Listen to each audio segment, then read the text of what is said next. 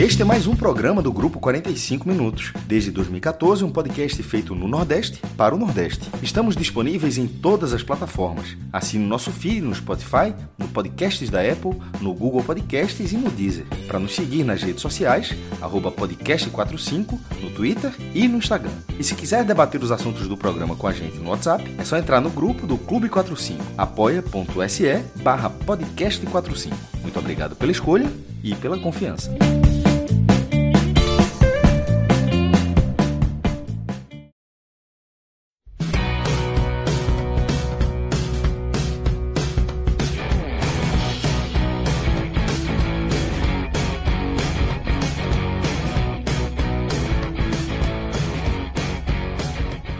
Fala, minha gente, sejam muito bem-vindos, muito bem-vindas a mais uma live para comentar sobre os estaduais, esses torneios que a gente ama odiar, mas que é aquela coisa, né? Quando a gente ganha não vale nada, mas quando a gente perde, misericórdia, sai da frente. E é basicamente esse sentimento conflitante que a gente vai tratar aqui, porque os jogos são um, um, microcosmo desse sentimento, né? Então, a gente vai falar sobre três jogos, um deles ainda está acontecendo enquanto a gente está começando aqui a live, que é o jogo do Bahia. Bahia que visita o Jacobinense hoje, pela quarta rodada do Campeonato Baiano, vai empatando em 0 a 0 mas é o que precisa para estar momentaneamente na liderança da tabela do Baianão.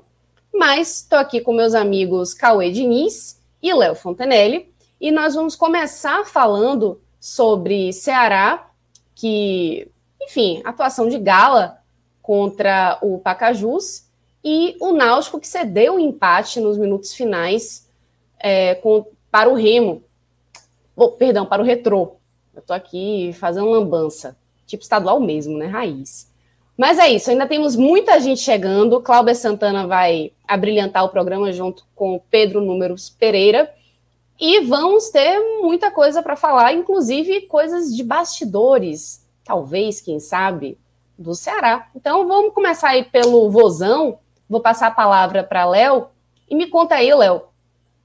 Atuação de gala mesmo? Deu para dar aquela animada, aquela massagem no ego?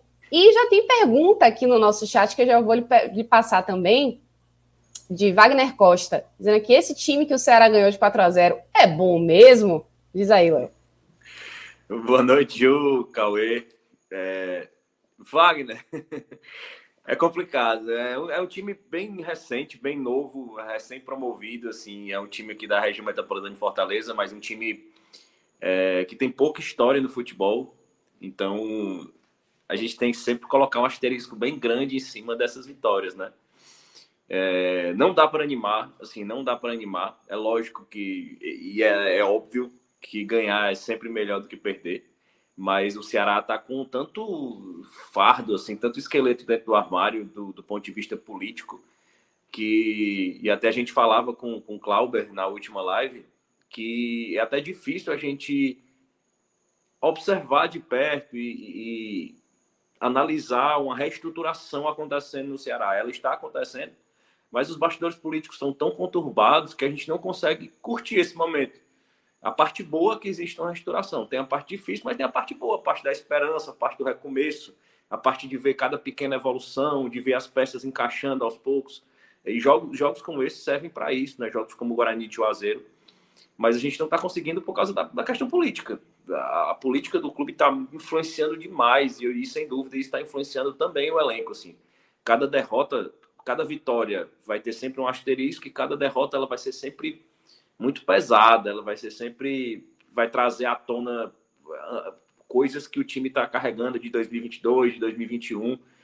Então vai ser muito difícil a gente voltar a, curtir assim essas vitórias da, da, do ponto de vista do torcedor do Ceará. Pois é, mas fala um pouquinho mais sobre esse jogo especificamente, né? Porque você estava comentando também, antes de rodar a vinheta e a gente começar valendo, que o, o, o Ceará não, não começou daquele jeito assim, é, engrenado, né? E o que é normal para uma equipe que caiu do Brasileirão, da Série A para a Série B, está num momento político e administrativo complicado, né? Mas, assim, você conseguiu enxergar um pouquinho de evolução, né? Como você deixou, assim, mais claro nesse finalzinho do seu comentário. Mas o que, que aconteceu nesse jogo, né? Fora o placar elástico, que te deixou, assim, um pouquinho mais tranquilo, no sentido de que, bom, o negócio está caminhando, pode ser a passos lentos, ok, mas pelo menos está caminhando de uma forma que é interessante para a gente assegurar um, um lugar honesto se não título, um lugar honesto aí nesse estadual. É, Ju, o Ceará veio de uma partida muito ruim contra o Ferroviário pela Copa do Nordeste, assim, uma produção muito abaixo assim da crítica. O time apresentou futebol basicamente em 10 minutos de, de, de jogo, assim, mas desde o começo é, já tinha um meio de campo que perdia para o Ferroviário as disputas de bola, o que dificultava, porque sobrecarregava a defesa do Ceará, que já é lenta. Então, assim, esse jogo veio um peso já muito grande nesse jogo, apesar dessa fragilidade do adversário, a torcida já veio com um peso muito grande. Assim, foi um dia de protestos, as principais organizadas do clube, as principais páginas de, de, de produção de conteúdo do Ceará convocaram para esse protesto, né, de público zero, é, fizeram protestos arredores do estádio e, e, contra o presidente, contra a sua diretoria. E, e deu um pequeno público ainda, alguns torcedores quiseram, assim, não houve é, nenhuma forma de tentar barrar o torcedor. Realmente, quem quis ir ao jogo foi respeitado. E assim, tinha protesto, era time praticamente todo reserva. E choveu muito em Fortaleza, né, durante o dia. Então, assim, era um campo pesado. Então, assim, a expectativa daquele jogo horrível, né?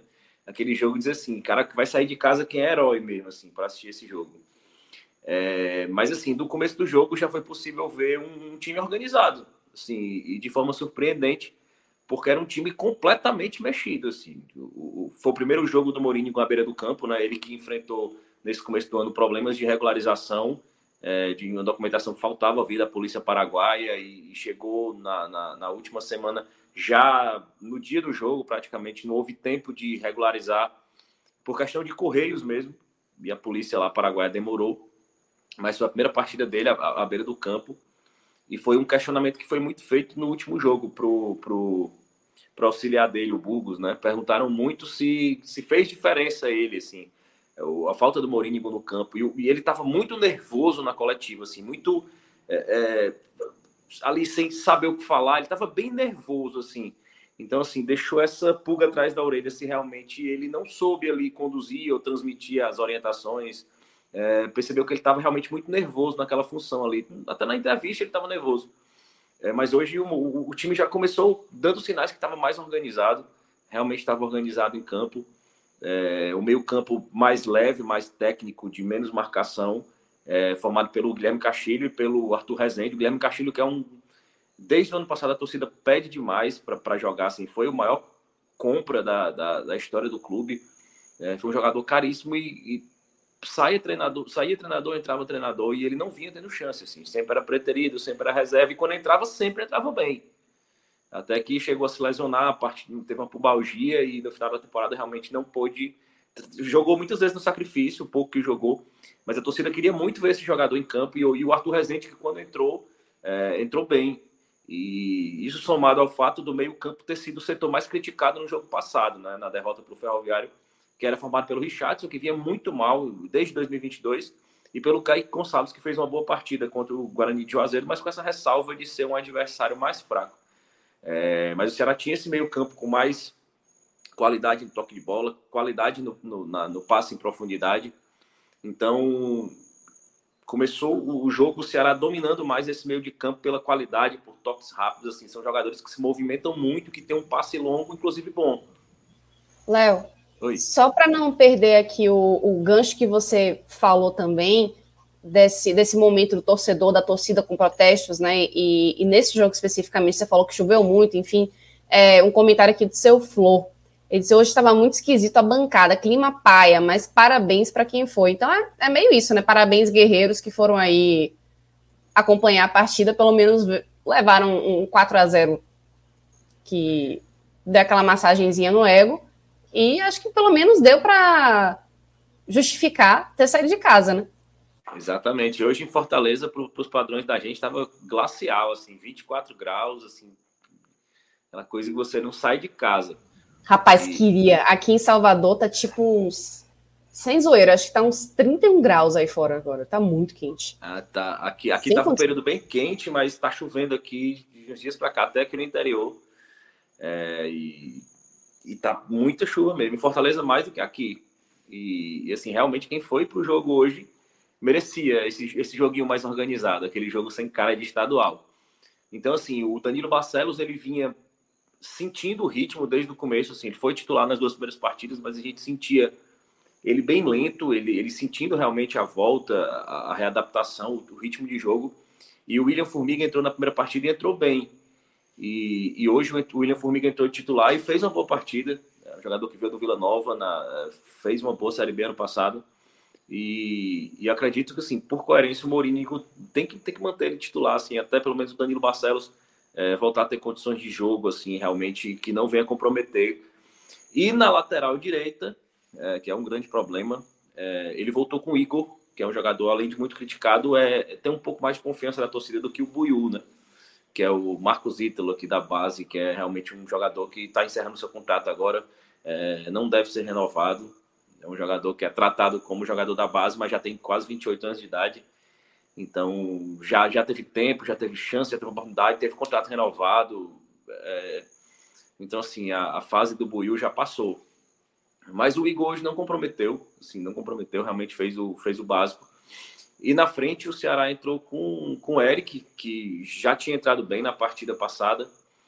É, entrou com o Vitor Gabriel. Fez gol, né, Cauê? Fez dois Você... gols. Fez dois fez, gols. Fez questão de ressaltar e deu um passe, isso. E deu, e deu passe no primeiro gol, viu? Um passe cortando a defesa vertical. Que... Sensacional. Dois gols e uma assistência, menino Eric.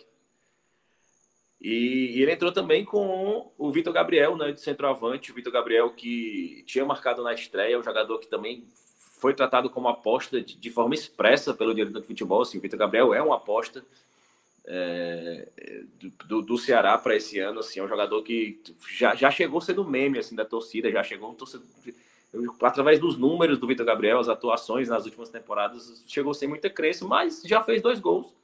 É, eu acho que é injusto você criticar um centroavante quando ele recebe a bola no pé e faz gol.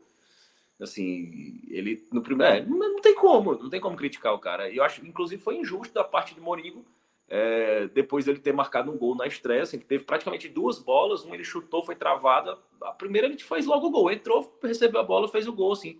Aquela, aquela bola na cara do gol de centroavante, mas fez o que tinha que ser feito, tirou do goleiro. E eu acho que um, um jogador que chega com esse, com esse status de aposta, com essa toda essa cobrança da torcida, se ele faz um gol, você dá confiança pro cara, você deixa ele vir de titular no segundo jogo, você vai ali se ele vai pegando confiança. E o Vitor Gabriel hoje já, já abriu o placar, é, justamente mostrando o trabalho desse meio campo. Assim, o Ceará tocava a bola de forma organizada, não era uma coisa é, é solta como o jogo contra o Ferroviário, que o time tentava e estava sempre um segundo atrasado, estava sempre meio metro longe de onde o passe estava, assim, a coisa bem bagunçada. Não, hoje, já mostrou um pouco mais de organização. Lógico, assim, a fragilidade do adversário sempre ressaltando, assim, é um adversário, um adversário quanto mais frágil, quanto mais próximo do amador ele é, mais espaço ele cede, né? Então, um time minimamente com qualidade, ele consegue tocar essa bola ali sem ser incomodado. Então, o Guilherme Castilho recebeu uma bola ali pela direita, é, soltou para o Eric e deu um passe sensacional para o Vitor Gabriel ali, é, que guardou ali como um centroavante, assim, já mais sem ângulo do que no primeiro gol, assim, guardou. Antes ele já tinha tido uma oportunidade que ele recebeu de cabeça, mas ele estava meio de costas, tentou cabecear e encobrir o goleiro. É, eu acho que dentro das funções do atacante, o Vitor Gabriel, ele é injusto de ser criticado. Assim, ele, ele, ele, ele, não perde um gol, não perdeu ainda um gol de frente para o goleiro. Ele nunca pegou uma bola. Aquele gol assim, incrível, imperdível, né? É, ou uma bola sem ângulo que ele isolou. Não, ele sempre, até hoje, assim, as oportunidades que ele teve, ele deu na direção do gol foi travado. Assim, sempre teve lógica nas finalizações dele. Assim, é, e até o gol, Léo, até uma, um reforço aí, apesar de não ser muito fã do Vitor Gabriel, mas ele teve um mérito, além do o, o passe do Eric, deixou ele de cara, mas ele teve um mérito de pegar a bola de primeira, que não é tão fácil como sem ele ângulo, pegou. Né? Sem ângulo, ele só é, ele pegou ali. No cantinho mesmo, é, direito do goleiro, mas foi assim, batendo cruzado, não foi assim, não foi um, ah, recebeu só para escorar a bola e meter para dentro. Não, Exatamente. ele teve o mérito dele de, de realmente pegar bem na bola. Exatamente. E, e o goleiro do Pacajus é um bom goleiro, assim. No segundo tempo fez defesas importantes é, que pediu que o placar fosse mais elástico. Senão foi um goleiro fraco, assim, para permitir aquela bola entrar. Realmente eu vi muito mérito do Vitor Gabriel nessa jogada. E a transmissão, né? Assim, a gente tem essa dificuldade com esses streamings aí sempre.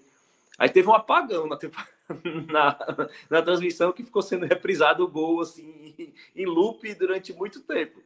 E quando a gente voltou, já foi com replay do segundo gol que não foi transmitido na transmissão. Foi um golaço do, do, do Guilherme Castilho, é, de média distância. Ele que tem essa, essa qualidade em bater na bola muito bem de média e longa distância. É, foi assim que ele fez o gol né, que levou para os pênaltis na, nas quartas de final da Copa do, da Sul-Americana no passado contra o São Paulo. É, então, um jogador que tem essa, essa qualidade é, ainda mais, né? Assim, é, é, é muito difícil é, explicar e justificar o Guilherme Castilho ser reserva nesse time do Ceará, assim, ainda mais com, com o Richardson sendo tão criticado, né? Assim, é, o Mourinho precisa dar um jeito de, de, de dar uma proteção maior para esse meio campo, sem abrir mão da qualidade do Guilherme Castilho, porque é um jogador que custou caro, é um jogador ainda caro e que precisa re, ter retorno desse investimento. Léo, um adendo aí, como tu falasse da como travou lá para ti, eu estava assistindo o jogo do Náutico e do Ceará, né? E aí do Ceará teve uma bola antes do gol que quase Guilherme Castilho fez. Um gol na entrada da área também. Uma boa jogada de Eric que foi na linha de fundo e deu voltando para ele e ele chapou e a bola não entrou. Então Guilherme Castilho já quase já tinha feito o primeiro gol dele nesse jogo antes de marcar aquele golaço de fora da área. E realmente Guilherme Castilho, pelo, por quem acompanha Guilherme Castilho da base vindo do, do, interior de São Paulo, depois chegando no Atlético Mineiro, ele não teve muito espaço. No Confiança, que ele foi muito bem na Série B no Confiança. Então, um dos grandes destaques do Confiança, que é o time Confiança que era bem arrumadinho de 2021. E aí, em 2022, o Juventude fez uma boa competição. E foi uma excelente. 2022, não, acho que um ano anterior, né? Fez uma. Quando o Ceará, antes de o Ceará comprar. E aí foi um, um jogador muito assim, de destaque, o cara que sabe fazer segundo volante, faz o terceiro homem de meio de campo, então fica um pouco difícil entender como o Ceará não consegue aproveitá-lo melhor. E até nessa segunda nessa posição de segundo volante, que de alguma forma na Série B o Ceará, como vai ser um time provavelmente protagonista na competição, vai precisar ter mais a bola do que dar a bola ao adversário, então ele é um cara muito útil para isso. Até porque também o Ceará, até era uma coisa que eu queria saber aí de ti, o Ceará é, como o Vina ficou, hoje tem três camisas 10 no elenco, praticamente, né? O Vina, o Jean Carlos e o Chay. Então teve muito investimento, talvez, aí para essa posição centralizada, e que são três jogadores que jogam muito centralizados, enquanto centroavante está faltando, né? Exatamente, exatamente. Assim, é um investimento que a torcida cobra, é, principalmente a lateral direito e centroavante. No jogo passado, é, contra o Ferroviário, apesar da derrota, os 10 primeiros minutos de jogo foram interessantes do Ceará. É, até o momento onde o Ferroviário percebeu que os volantes, você passava por eles quando queria, é, o Ceará teve um, um, jogo interessante, assim, mas foram um curtíssimo espaço de tempo, assim, foram 10 minutos. Mas você claramente percebeu que o Morínigo tentou, é, ó, supostamente, quando se viu a escalação, imaginou, o Vina vai ser o falso, falso 9. Mas ele não fez isso. Ele colocou o Vina e o Giancarlo centralizados fora da área, vindo de trás, e colocou dois pontas abertos. Então, o que, que ele fazia com isso? Tanto o Jean Carlos como o Vina pisam na área. Então, os pontas abriam e esses dois revezavam entrando na área e vindo, e vindo em bloco. Então, assim, eu achei, na teoria, sensacional. Eu acho, assim, que não pode ser descartado é, é, essa possibilidade por causa do resultado final do jogo. Isso é muito, uma armadilha muito comum no futebol. Você através do produto final, você descarta algo que foi bom, que e eu acho que o torcedor é muito é, pressiona muito para que isso aconteça. É, eu acho que é muito interessante que isso seja trabalhado novamente por essa falta de centroavante e também para não perder essa qualidade que o Ceará tem ali com o Vina e o Jean Carlos, porque os dois finalizam muito bem. Você tanto tem o Jean Carlos como tem o Vina, os dois finalizam bem de média distância. É, voltando para o Castilho, eu acho que o Castilho é muito refém dessa qualidade que ele tem com a bola no pé e indo à frente. Ele é muito refém, não, ele é vítima, melhor dizendo assim. É tanto refém como é vítima também, porque todo treinador um pouco mais incompetente, limitado, e, e assim, o Ceará tem um rosário de treinadores incompetentes por, ao longo de 2022, é, nessa cabeça, dessa qualidade do Castilho avançar, eles não enxergavam ele como um volante que tinha qualidade de ir à frente. Eles sempre enxergavam como um cara que podia ser o substituto do Vina e ele naturalmente não é. Então, assim, tentavam ele naquela posição, como não dava certo, acho que chegou a funcionar em alguns momentos, mas como não dava certo, ele acabava perdendo espaço no time para botar um meio de campo mais também sobre aquela, com aquela condição de assim, ah, ele tem muita qualidade no pé, ele é um cara que marca mal.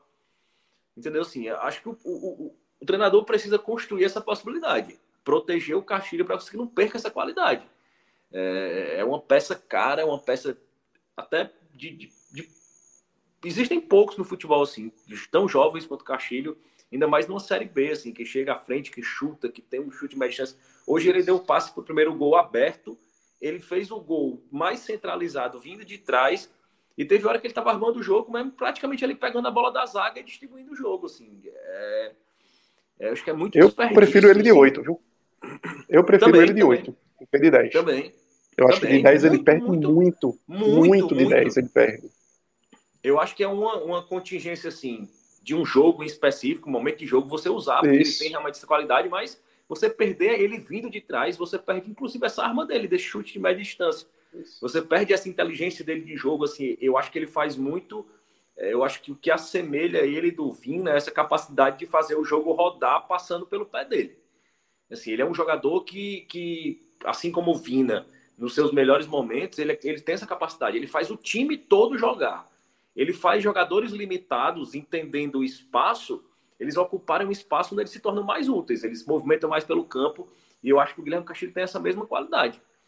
É, aí, sim, depois do segundo gol, que eu só vi no replay, é, o Ceará deu uma desacelerada, é, natural mesmo, o Pacajus ali tentou, mas, assim, muito falta de qualidade, assim, é um time realmente muito limitado.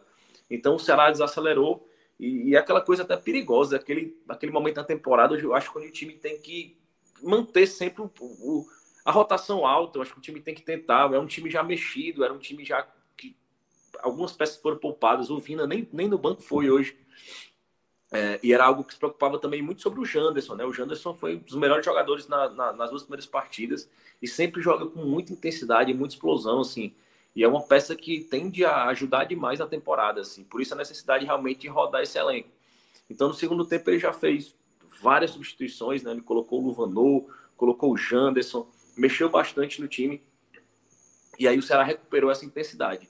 Eu acho que o Ceará até ficou mais criativo, eu acho que o Ceará até chutou mais em gol, assim, exigiu mais do goleiro do, do, do, do. Fez, no, no, mesmo lance, ele chegou a fazer duas defesas ali, pra, pra, praticamente ali a queima-roupa, assim, defesas bem difíceis, bem difíceis. E, e o Luvanor, dessa vez, assim, tinha ido muito mal na estreia dele contra o Ferroviário. E, e, eu acho, assim, que por muito por culpa do planejamento de futebol do Ceará, o diretor de futebol do Ceará hoje, o Alberci Júnior, né, é, deu entrevista, inclusive, na semana dizendo isso, assim, que, que o Luvanor jogava de 9. O Luvanor. Ah, o Ceará precisa contratar um 9. Ele disse: Não, mas temos aí o Luvanor que, que joga de 9. A gente sabe que o Luvanor joga de 9 de forma improvisada. Ele não é um 9, é um cara que joga mais aberto. Assim, são, é como ele rende mais. É, e ele na entrevista coletiva disse: Não, no, do meio para frente eu jogo em qualquer posição. A gente sabe que ele realmente é um cara que finaliza bem, mas é um cara que se destaca mais jogando aberto. E hoje foi comprovado isso. Assim, ele não ganhou ritmo em três dias. Ele simplesmente estava jogando aberto, na posição dele. É, e foi bem, sim, fez um gol, deu uma assistência para o segundo gol do Eric. É, e eu acho que o Eric foi muito bem hoje, assim, é, é, inquestionável. Eu acho que até, até na transmissão oficial hoje foi eleito o Guilherme Castilho como, como, como o melhor jogador do, do, do jogo. Assim, eu, eu, discordo demais, discordo muito. Inclusive na transmissão alguém elegeu o Vitor Gabriel melhor da partida. Assim, eu. Eu sou uma pessoa não pode ter assistido o jogo, pelo amor de Deus, né? Então você diz assim, meu filho, você estava assistindo o jogo, mesmo assim, você estava. O repórter de campo que elegeu o Vitor Gabriel, o melhor jogo da, da partida. Falei, não tem como, acho que ele só lembrou desse nome na hora, porque o, o que, que o Eric tinha mais que fazer, assim, além dos dois gols e da assistência, ele foi muito participativo, assim, ele chutou bola é, dentro da pequena área, chutou bola oh, pro goleiro, e, assim. Ô, Léo, e teve também o fator churrasquinho de língua, né? Do Eric. Não, demais, demais. E o Eric, o Eric eu, eu sempre falei assim, em relação ao Eric, é, que o Eric agora está no lugar dele. Ó, oh, ó, oh, é um tá acontecendo, tá acontecendo aqui no, no, nos comentários algo que eu achei que tava para acontecer, já ia chamar, mas agora tá rolando em alta. Ó. Opiniões divergentes em relação à cachaça. Adriano Bruno disse que entrou até bem, mas seu Flor tá dizendo que, pô, não dá, cara, sem condições esse indivíduo. Sua opinião, Léo Fontanelli? Não, eu já disse, o Cachaça não é. Se você olhar as imagens dele fazendo os exames na volta da temporada, ele não é mais jogador de futebol, ele não tem musculatura, tônus muscular de atleta de futebol. Se você for num racha, você pede para os boleiros do racha levantarem as bermudas, assim, as pernas são iguais às dele, assim, são pernas sem tônus muscular. É, o Leandro Carvalho, ele, ele levou um cartão amarelo tradicionalmente, que ele sempre leva no banco, e quando ele entrou, ele deu uma entrada que podia ter levado amarelo. Se fosse no Campeonato Brasileiro, o juiz tinha dado amarelo tinha dado amarelo, ele teria sido expulso com cinco minutos de jogo. Eu acho que ele correu lá, tentou, mas não tem mais condições de, da prática de futebol. Assim, realmente, para a prática do futebol profissional, ele não dá mais. Ele passou, passou porque não quer mesmo, por opção dele. Eu nem considero, assim, eu não, não ia nem incluir nos comentários. Se, se, não vem no chat aí, eu nem tinha lembrado que ele tinha entrado. Mas é, o Luva não entrou bem pela ponta, o Janderson entrou muito bem, assim, eu acho que, que, que já está merecendo o seu golzinho ali, tá chutando, tá tentando e, e, e, o Eric, né, marcou o seu segundo gol, teve outras, outras oportunidades e eu acho que o time funcionou, assim, tanto na, na, na formação inicial e repito, assim, apesar da fragilidade do adversário, funcionou tanto na forma inicial, assim, eu acho que a obrigação de você, quando pega um time fragilizado, é você atuar de forma organizada, assim, é, botar, aproveitar as oportunidades, atuar de forma organizada, assim, rodar o elenco, eu acho que o Ceará fez ali, pagou uma conta de luz, assim, uma obrigação mesmo, uma obrigação, assim, mas jogando pelo menos de forma organizada, assim, a gente espera que isso dê confiança é, aos jogadores que fizeram gol, aos jogadores que jogaram hoje, dê ritmo, dê confiança. Eu acho que a zaga não foi exigida, é um ponto crítico do Ceará, não foi exigida. É, então, assim, fica muito difícil avaliar, mas não levaram susto, assim, até porque é um time bem inofensivo esse Pacajus. Então já já tem jogo de novo, então a gente vai já já saber. Devem voltar os titulares. O que, ah, que o Mourinho e, tá e outra, né, né, Léo? Mas pelo menos assim, o trabalho foi feito, né? O que tinha que fazer fez. Exatamente. E segue líder do campeonato, né? Quer dizer, é líder do campeonato. Então, não tinha muito mais que fazer além disso, né? E nas circunstâncias que foram. Então, tá ok. Fez exatamente, o que precisava é. fazer. Pagou a conta de luz de 7 reais. Justamente, exatamente. É, acho que podemos ir para. Você já meio que deixou aí o caminho pronto para as análises individuais, acho que até já fez de certa forma, né? Mas você é. quer fazer logo o seu, o seu pódio do bem e do mal? É, a gente, eu falei por cima, mas é bom pontuar, né? Sempre para é um momento bacana do, dos, dos teles aqui. É, em terceiro lugar, eu coloco o Arthur Rezende como destaque positivo. Assim, gostei muito da partida dele. É um volante interessante, assim, que tem um passe longo muito bom. É, no jogo passado entrou já com o jogo já com 3 a 0 já um jogo mais conturbado, mas na primeira partida ele, ele entrou substituindo no segundo tempo o Kaique Gonçalves e assim, é um cara que tem um passe longo, tem uma visão de jogo, é um jogador muito interessante. Também veio do Vila Nova, mais um jogador que veio do Vila Nova, mas um jogador que eu achei muito interessante hoje, eu queria colocar. Assim, mas o terceiro lugar a gente poderia colocar várias pessoas, né? O Luvandor tem, teve um gol e uma assistência, é, o Janderson entrou bem, mas eu queria colocar o Arthur mesmo por essa por essa dificuldade, assim, por ser mais uma peça nesse meio de campo tão criticado no jogo passado, mas é um cara que entrou e é mais alternativa para o Mourinho mexer assim nessa peça, tirar o Richardson. É importante tirar o Richardson. Se ele colocar o Arthur Rezende, se ele colocar o Guilherme Castilho, ele precisa tirar o Richardson. Assim.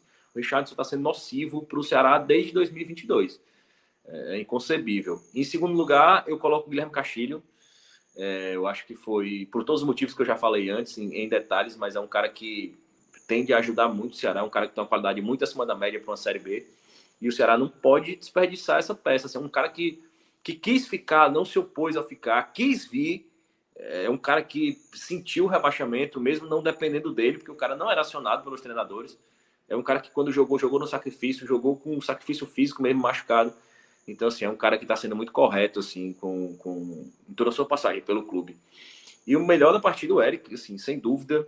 É, o passe que abriu a partida, os dois gols, é, se movimentou bem, finalizou, assim, não deu finalizações sem sentido, assim, todas as finalizações ele foi bem, ou mandou no goleiro, ou mandou próximo ao gol.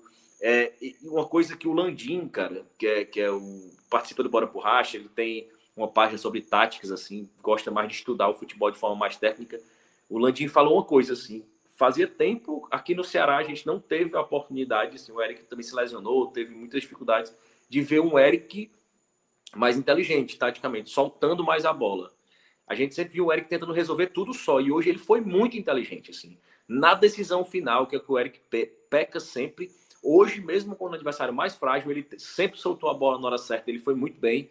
Então, assim, até por essa questão, assim, dessa característica, é, é sinal de evolução dele, queria destacar ele como melhor da partida. Piores, eu, eu acho tão difícil, assim, hoje citar alguém abaixo, porque, assim, quem entrou no segundo tempo, os que foram piores, tiveram menos tempo a mostrar, o Leandro Carvalho ali no finalzinho, é, mas seria até injusto, foi tão pouco tempo. Assim, a zaga não foi exigida, assim, não tem como a gente. O Igor foi pouco acionado por aquele lado ali, mas quando foi acionado ele foi correto, não, não inventou. É, eu faria uma ressalva assim, só pro, pro, pro goleiro Alfredo Aguilar também, que, que não foi exigido, obviamente não foi exigido, mas demonstrou extrema dificuldade de jogar com os pés, assim. É, e assim, muita dificuldade, se enrolando com, besteira, assim, dificuldade de bater um tiro, de, soltar uma bola ali, uma reposição, assim, muito embananado. Quase entrega uma, não foi, Léo? Quase entrega uma bola lá, numa é. rebatida é, que ele deu, bate no, no jogador. Exatamente. Exatamente. Um, uma atualização aqui. Tem gol no jogo do Bahia e não é do Bahia, é do Jacobinense. O Jacobinense abriu o placar um, com o Vitório Santos de Jesus Júnior e esse gol foi de pênalti. Acabou de acontecer. Vamos ver se o Bahia consegue se manter como único invicto. Tem jogo aí, tem jogo. Mas, tem jogo. assim, muito. É, o Alfredo Aguilar demorou extrema dificuldade, assim, com os pés, assim. É, antes desse lance mesmo, assim, acho que no primeiro momento que ele teve para repor uma bola na partida, ele já teve extrema dificuldade. E depois, para dominar, ele se embananava. Então, assim, se é uma qualidade que o jogador não tem, assim, eu, eu vejo muito erro de treinadores em insistir nisso.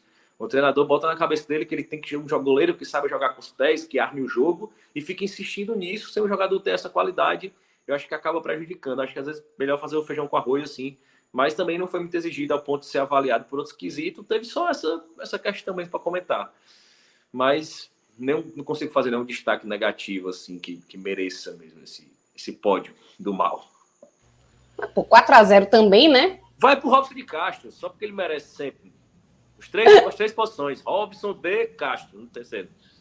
Muito bem. Inclusive, Léo, falando do, do homem, acho que a gente já pode, relógio, começar a nossa, a nossa sessão NE 45 redação por esse tópico, né? Porque tem informação. Gostou do gancho, Gostou do gancho hein? Hã? Hã? Hã? Gostou do gancho? Eu acho, eu acho que você gostou do gancho. Mas acho é. que você. Bom, você já, já deu uma, uma opinião aí meio polêmica, né? Que acho que não é isso tudo. Mas, vamos lá. Temos informação.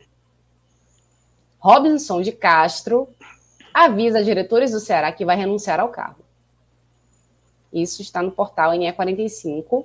Você pode entrar agora para conferir essa notícia. Mas nós já temos, inclusive, uma pessoa aqui que tá meio descrente, né, Léo? É, essa notícia hoje circulou muito, assim, é, foram informações de bastidores hoje que surgiram. É, Danilo Queiroz foi o primeiro que eu vi repercutindo, mas todas as páginas de jornais hoje falaram sobre essa informação. É, quem lembra, eu falei sobre essa possibilidade há um mês atrás, inclusive com as mesmas, com a mesma história que diretor, ele avisou a diretores, inclusive quando foram informações de bastidores que eu tive na época, que o Ceará tinha o que que prendia o, o presidente ao cargo na, na, na cabeça dele. O Ceará fez algumas operações de crédito para fechar os, as folhas, o caixa no ano passado. E essas operações de crédito somavam um montante que o presidente fez esses, esses, esses empréstimos de forma pessoal. Então ele disse: ó, eu não vou sair, porque se eu sair, eu não vou ter garantia nenhuma que esses empréstimos são saudados e são uma dívida, é uma dívida milionária. Então o diretor financeiro, que é o João Paulo, e é o virtual futuro presidente do clube, É, é um nome que hoje é um nome muito ligado ao Robson de Castro, assim, dentro do clube, é o braço direito do Robson de Castro, é o diretor financeiro, é, mas que é um nome bem visto, inclusive pela oposição, no sentido de ser um nome que é capaz de fazer essa transição com segurança financeira e por não ser uma pessoa com a mentalidade tão centralizadora quanto o Robson. É um cara que ouve mais. Inclusive, foi o cara que aconselhou o Robson a entregar, mesmo sendo o seu braço direito. Tem um tripé de diretores muito próximos ao Robson que sustenta ele. É o João Paulo, que é o diretor financeiro. É o Veridiano Pinheiro, que é o diretor que administra as galinhas de ouro do Ceará. Assim, tem duas coisas que o Ceará faz muito bem: a gestão do plano de sócio-torcedor e a gestão da operação de jogos do Ceará, que é gerenciado pelo Veridiano Pinheiro. É, inclusive, em comparação com o rival, assim, a gestão de jogos do Ceará ela é muito superior, assim, muito superior. É, o Fortaleza enfrenta mais alguns problemas de operação do jogo, assim, reclamação feitas pela própria torcida do Fortaleza. Estou repercutindo o que repercute nas redes sociais e nos jornais falados pela torcida do Fortaleza. E a gestão do sócio-torcedor do Fortaleza também. A gestão do sócio-torcedor do Ceará e da operação de jogo, assim, são muito elogiadas, bem recebidas pela torcida. É, e isso é que bota dinheiro no clube, e eu sempre brinco isso, assim. Eu, ficava, eu tinha muito medo da saída do Robson ter uma caça às bruxas porque assim, tira todo mundo do sócio torcedor, tira todo mundo da operação de jogo, e são e é justamente são esses setores. Ninguém mais presta, né? Exatamente, o marketing que faz as camisas, as campanhas que sempre são sucesso de venda. Essas pessoas foram que sustentaram o projeto fracassado de futebol. Eram essas pessoas que botavam dinheiro no clube para esse senhor despejar em Leandro Carvalho, em Wesley, em Jael, em Rodrigão. Entendeu? Assim, é, é injusto você tirar essas peças que dão certo por causa de um projeto fracassado no futebol. E outro é o Lavô, é, que é um, é um, é um, é um diretor de comunicação, mas é praticamente um guarda-costas do presidente. Assim. Se você fizer os canais de, de, de, mídia independente do Ceará que fazem uma crítica mais dura ao presidente, os mais conhecidos, né? Bora por racha, os maiores, recebem ligação e você falou isso. É, é, é o cara bem cão de guarda mesmo do presidente. É, e esses próprios diretores, eles chegaram a falar com o presidente, ó, oh, presidente, não dá mais. E não não está sendo bom para você, não está sendo bom para o clube, a torcida não aguenta mais. Inclusive o próprio presidente do Conselho Deliberativo, Evandro Leitão, deputado, que é muito próximo ao Robson Castro, deu uma entrevista coletiva a, a, um, a um, uma página do, do repórter Del Luiz, falando isso. Eu falei para ele, não dá mais para você, essa queda de braço e tal. E inclusive nessa, nesse momento anterior, que eu até trouxe essa notícia, foi falado isso, que o, o João Paulo, o diretor financeiro, quitou o, o, último pedaço da dívida em nome do presidente e disse: está aqui a dívida, agora você renuncia. Marque a coletiva para você renunciar. E tinha essa expectativa que fosse feito, inclusive, agora, no final do ano mesmo, não era nem, não era nem mais do, ainda 2023. E foi enrolando isso, rolando, rolando, e essa, essa semana surgiu a notícia igual que ainda tinha uns valores a serem pagos e que esses valores seriam pagos agora e que ele marcaria uma coletiva para segunda-feira. Eu só acredito vendo, assim, quando vi a data da coletiva. Inclusive, informações do Danilo Queiroz, que é um repórter muito bem informado no futebolês é, da TV Jangadeiro, ele disse que o, o teor da, da entrevista coletiva, que provavelmente seria na segunda-feira, o presidente pediria desculpas, explicaria por que sumiu por três meses e entregaria o cargo, renunciaria. Ele simplesmente sumiu por três meses. Assim, ele deu uma entrevista em alguns veículos depois daquela confusão contra o Cuiabá e depois disso ele não foi mais visto. Você não fala mais, não aparece no clube. É, segundo, não participa de contratações, é, ainda bem. Mas eu só acredito com a, com a coletiva marcada. É, faz sentido, né? O cara que fica três meses fora para chegar, aparecer de novo para dizer, olha, tô indo. É, é, é aquela coisa mesmo, né? Só, só vendo para crer. Mas parece que que dessa vez vai, né? Aí vamos ver se vai mesmo. E aí você volta aqui para comentar o que, que vai Comemorar. acontecer. Eu vou fazer, vou perguntar, pedir autorização, pedir autorização a Felipe para fazer uma live aqui tomando um champanhe aqui. Opa! Eu vou comemorar, vai ser, vai ser um dia feliz para mim. Bom, eu acho que você poderia mandar assim para casa de cada um de nós. Para cada um do... fazer live comigo, todo mundo feliz. Isso, Fechado. eu acho. Todo mundo. Vai ser um momento é. especial. Gosto, gosto. Bom, É, temos mais notícias, né? Acho que a gente pode seguir com as notícias no, do Redação é, NE. Vamos então falar de, um, de uma cena lamentável, é, que infelizmente a gente volta e meia é obrigado a, a, a ver, porque, enfim, temos redes sociais, sabemos ouvir e ler. Mas aconteceu, é, o caso foi uma esposa, né, uma, na verdade a noiva de um lateral do Botafogo da Paraíba, que nas redes sociais dela fez comentários muito depreciativos com o sotaque, com a forma de andar, a forma de falar dos paraibanos. E isso repercutiu, obviamente, muito mal, muito mal mesmo. E depois de bastante tempo, mais tempo do que deveria, e não da forma contundente como deveria ter sido, o Botafogo da Paraíba se manifestou, publicou uma nota é, repudiando esse episódio de xenofobia numa nota oficial. Né? Então, a imprensa que cobre o Botafogo da Paraíba e que cobre o futebol paraibano né, em geral, caiu em cima, porque não é o tipo de coisa que a gente espera pra, de, um, de um clube do tamanho do Belo. E também é. Assim, às vezes parece que a gente fica falando para a parede, né? Porque 2023 a gente ainda tem que ver é, gente questionando denúncia de assédio sexual de mulheres, a gente ainda tem que ver pessoas do sul, sudeste, de partes diferentes do país depreciando nordestinos por N razões. São coisas que às vezes a gente fica meio descrente da, da humanidade, né? De que, putz, será que um dia a gente vai realmente avançar? Mas a questão é que isso aconteceu, houve esse, essa manifestação oficial do Botafogo da Paraíba, a gente está aguardando aí para ver o que, que, vai acontecer com essa senhora, se ela vai ser enquadrada de alguma forma, espero que sim, acredito que não. Mas é, é o tipo de cenas lamentáveis né, que a gente tem, enfim, que tem que conviver com isso, infelizmente. Né? Algo a declarar, senhores? Ju, e até algo que ela prejudica o próprio noivo, futuro marido que seja. É, é burro de tantas ele. É, fecha a porta para ele. E se você for ver a carreira do Léo Campos, o Botafogo da Paraíba é o terceiro clube dele no Nordeste. Ele jogou no Asa de Arapiraca e jogou no Confiança, ou seja, ele dependeu do futebol nordestino para pagar a conta no final do mês dele, em algum momento da vida dele. Então, o dela, né? jogador, exato. Então, o próprio jogador teria que cobrar dela uma postura é, de pedido de desculpas mesmo, e, de, não só pedido de desculpas, que muitas vezes é, são coisas que é só para, como se diz, para inglês ver, né? Somente para.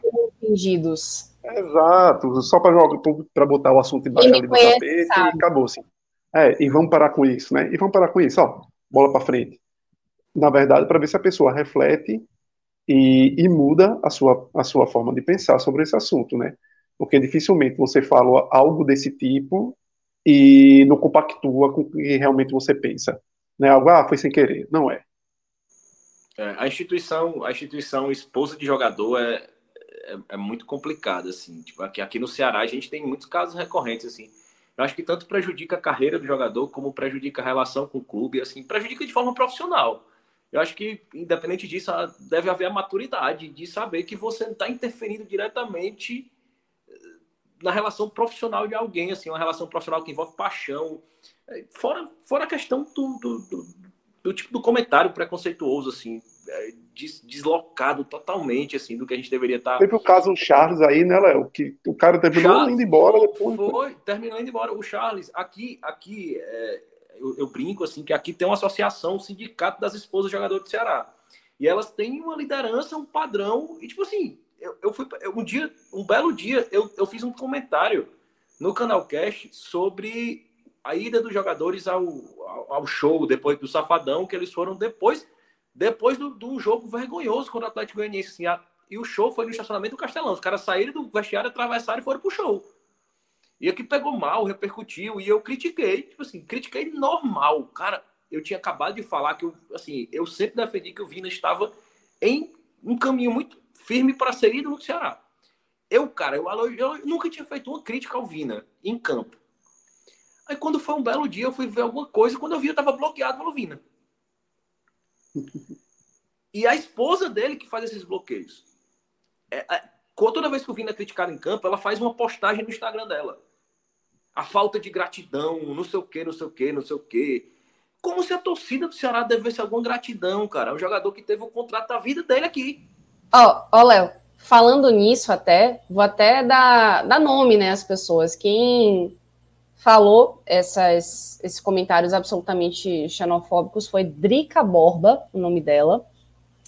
E, é, além do, do Botafogo da Paraíba, também outros times do, do da Paraíba, né, o, o Campinense, por exemplo, o Auto Esporte também, fizeram postagens e repudiaram essas falas. Então,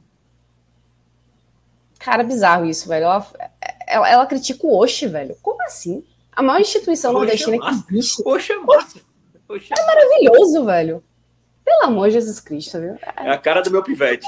Não, oxi! Meu pivete, quando ele diz alguma coisa, ele fala, oxi! É. Veja, e a gente não usava muito aqui. A gente não usava muito aqui. É eu, eu peguei com uma policial pernambucana que trabalha comigo. Ela é de, Sal, ela é de Salgueiro, não, cara. É de próxima cidade, próxima a Salgueiro, Arco Verde, Sertânia, é, ela é de Sertânia. Verde, ela é de Sertânia, Sertânia, pronto, ela é de Sertânia. Rapaz, hoje é maravilhoso demais. E tem uma coisa, tem umas variações que eu acho fantásticas, né? Como, por exemplo, oxi, oxi, oxi, oxi, oxi que isso? É. Aqui a gente fala demais, então, oxi. É. E o oxi já vem do oxente, provavelmente, né? É. Provavelmente é. já é. E outra, cada região do país, e muitas vezes até os próprios estados, tem suas interjeições. O lá o bar do gaúcho. Então, cada um tem a sua. Então, você vai, ah, eu acho feio o bar acabou-se, e vou, por conta disso, ser preconceituoso. Não tem isso, não tem.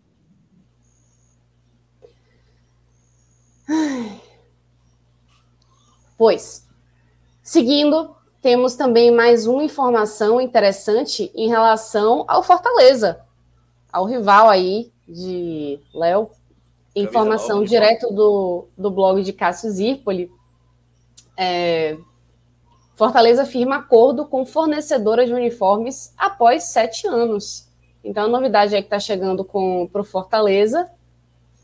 Mais um, Saindo, saindo da marca é... própria, né? Aqui saindo da marca própria, né? exatamente. Aqui no. É, a, com a, Volt Sport. É, a Leão 1918 do Fortaleza, ela é, é mais antiga que a marca Vozão do, do Ceará.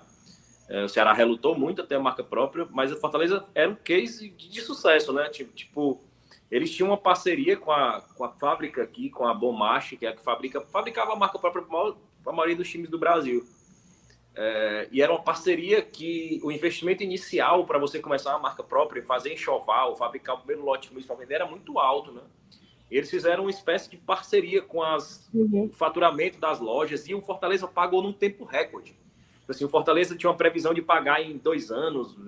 Em seis meses, o Fortaleza retomou o controle acionário das lojas dele, porque foi tão sucesso de vendas Assim, é. e, e, o lançamento recorrente de camisas e tal. E ele teve, a partir do momento que o Ceará entrou com a marca Vozão, é, teve um, um, uma complicaçãozinha na relação entre a fabricante e o Fortaleza. É, começaram a atrasar algumas, porque aparentemente esse modelo da marca, da fábrica, ter controle acionário das lojas, participação, o Ceará reproduziu esse modelo. E não saiu desse modelo. Então, assim, aparentemente para a marca era mais vantajoso ela fabricar para uma loja que ela estava tendo lucro também como, como varejista, né? Não só como fornecedor. só uma informação aqui, que até a Cacá tá falando aqui pra gente na, na live, não é que tenha acabado a marca própria. A Leão 1918 continua, só que como na própria notícia, dentro do, do blog de Cássio, tem, tem escrito aqui, é, vai ser tipo uma tipo um co-branding, né? Tipo o Santa Cruz, né? Que tem a Cobra Coral e a própria Volt. É, e, e, é o que você falou, né, Léo? É assim, o, aqui no Nordeste, Fortaleza foi pioneiro. Tem também o, o Bahia, né, com a, com a marca Esquadrão. É, e o Vitória, que vive alguns momentos assim meio conturbados com a, com a marca própria, né? Trocando sempre de fornecedor às vezes. É, o, Kaká, Mas... o Kaká, eu acho que o Kaká é, o, é, é membro do, do Razão Tricolor, se eu não me engano. É, Isso. E, e é, realmente a informação é essa, assim. Eu falo assim que a marca própria perde força, né? Ela perde força, é, é inegável que ela perde força. É, hoje eu vi alguns comentários, alguns, muitos torcedores acharam ruim, se incomodaram, mas eu vi muitos torcedores de outros times que usam a Volt elogiando a qualidade do material. Assim, eu vi alguns comentários realmente A Volt tem, tem qualidade, sim. É, os é, materiais da, da Volt são, são bons. É, eu, principalmente assim, em relação a, a escudo, né? A aplicação do escudo, não é aquela coisa que fica soltando muito, muito rápido, não fica descolando. É, eu tive uma. Eu, os, os, é, as camisas da Volt eu achei que são, são boas. Então, de repente, pode ser, o Fortaleza pode se dar bem aí com a Volt nesse sentido. É, o, que eu acho, o que eu acho, assim, é que a diretoria do Fortaleza, ela tá com uma margem muito larga para tomar esse tipo de decisão, assim. É, fica difícil você criticar a atual diretoria do Fortaleza com base nesse, porque assim, é, são, é uma sequência de decisões acertadas, uma após outra, que vai trazendo resultado, que vai mudando o time de patamar. Então, assim, é difícil você imaginar que uma decisão dessa tenha sido pensada sem ser muito, ou tenha sido tomada sem ser muito analisada, muito pesada de forma técnica, de forma profissional, inclusive considerando a rejeição que eu acredito seja da maior parte do torcedor. Nem que seja 51 a 49, mas acredito que a maior parte rejeitou tinha um apreço pela, pela, mais pela Leão 1918, que, como o Kaká disse, não é descontinuada, mas ela perde força, claramente. Assim, claramente a Volt vai entrar num negócio milionário desse para também transformar sua marca em algo maior, justamente associado a esse momento do Fortaleza. Muito bem. É, deixa eu ver aqui com minha direção para ver o que, que eu faço agora, se a gente segue com a girando aqui nosso, nossos estaduais ou se a gente vai para uma outra pauta, aguardando aqui ele dar esse retorno. Assim, programa ao vivo é assim mesmo. É o maior fã do menino Eric chegou aí, ó. Fã do menino Eric aí. Ei, saudade danada. Jogou demais hoje. Foi mesmo, Léo? Gastou, gastou, gastou. Ah, fico feliz, fico feliz. Já tinha jogado bem no jogo passado. Assim, o problema dele, que a gente tava brincando aqui, é sempre a tomada de decisão, prender demais a bola. E há dois jogos que ele faz, não faz isso. Ele tá soltando a bola de forma inteligente, rápida. Deus abençoe assim. Muito bem. E achando jogadores, e achando jogadores, que é importante. Exa né? Exatamente. É isso, e fazendo aquele, aquele espacinho de língua que a gente já tinha falado antes, né? É... Bom, agora já temos mais um integrante aqui da live, Cláudio Santana, seja muito bem-vindo. E já podemos passar para nossa nossa segunda pauta do dia, que é esse empate entre Retro e Náutico que o empate que, aliás, veio nos minutinhos finais da partida e deu aquele banho de água fria para quem achava que o Náutico ia conseguir essa vitória, que seria uma vitória importante para dar aquela folguinha no estadual. Vou para os bastidores agora, Ju, você é telespectador. Vai lá, meu valeu, bem. Cláudio, Obrigada. Lá, beijão, valeu. valeu. E é basicamente isso, né? O, o Náutico agora está na terceira posição do, do estadual, né? Do Pernambucano. E queria saber, Cláudio, a gente já falou um pouquinho com o Cauê, mas queria saber de você como é que fica essa sensação aí do, de um time de Dado Cavalcante, que está ainda chegando né, num, num, num, time ideal, está muito no início da temporada ainda, ele participando aí do, da montagem do elenco, ele que chegou no ano passado com o Náutico em, em queda livre e agora conseguindo participar mais ativamente da formação do elenco para conseguir um acesso né, e conseguir esse, esse título do estadual. Como é que você viu esse, esse jogo contra o Retrô e esse gol no finalzinho? Boa noite, Ju, Cauê, Relógio, a turma que está acompanhando aqui. Acho que tem mais alguém aí na, nos bastidores, né, nos trabalhos técnicos. Mas, Sempre tem. É, um abraço para todo mundo. Hoje a live eu vou me inspirar no, no nosso amigo Fred Figueiredo para ser Fire, porque é, é, difícil fazer isso, porque o Náutico tomou o gol aos 47, 48 do segundo tempo, mas eu acho que hoje merece ser um pouco Fire desse, desse empate. O Náutico estava vencendo, indo para vice-liderança, empatando em pontos o esporte, caiu para o terceiro lugar, o Retro volta para a liderança. Mas foi um jogo que o Náutico, mais uma vez, é, mostrou alguns bons aspectos coletivos e aí é muito mérito de Dado Cavalcante, e num dia que algumas peças individuais não renderam, que aí eu acho que talvez tenha sido um, um, um ponto aí de evolução e maturidade importante para o Náutico num jogo que dos cinco que o Náutico fez esse ano, foram cinco, foram é, seis hoje, né, com, com o jogo do, do Retrô, foi o segundo é, é, jogo difícil, assim, né? Foi, teve o clássico contra o Santa, que foi no Arruda também. Hoje o Retrô, o jogo, os outros de um nível mais baixo. O jogo do Atlético de Alagoas também é, foi, foi complicado, mas aí acho que até um pouco num, num patamar menor. Mas hoje o Náutico faz um jogo é, interessante dentro do adversário que foi para cima o tempo todo. É, é buscou o gol, e o Náutico começou bem o jogo. Né? O Náutico é, faz 1 a 0 num pênalti no segundo tempo, mas no primeiro tempo foram dois pênaltis não marcados para o Náutico. E assim, o primeiro pênalti não marcado foi um absurdo. assim Foi logo no início do jogo. Júlio saiu na cara do goleiro, é, driblou, deu um belo drible no, no zagueiro do retrô e foi empurrado né, nas costas. Na, assim, não tinha dúvida nenhuma que foi pênalti o árbitro não marcou.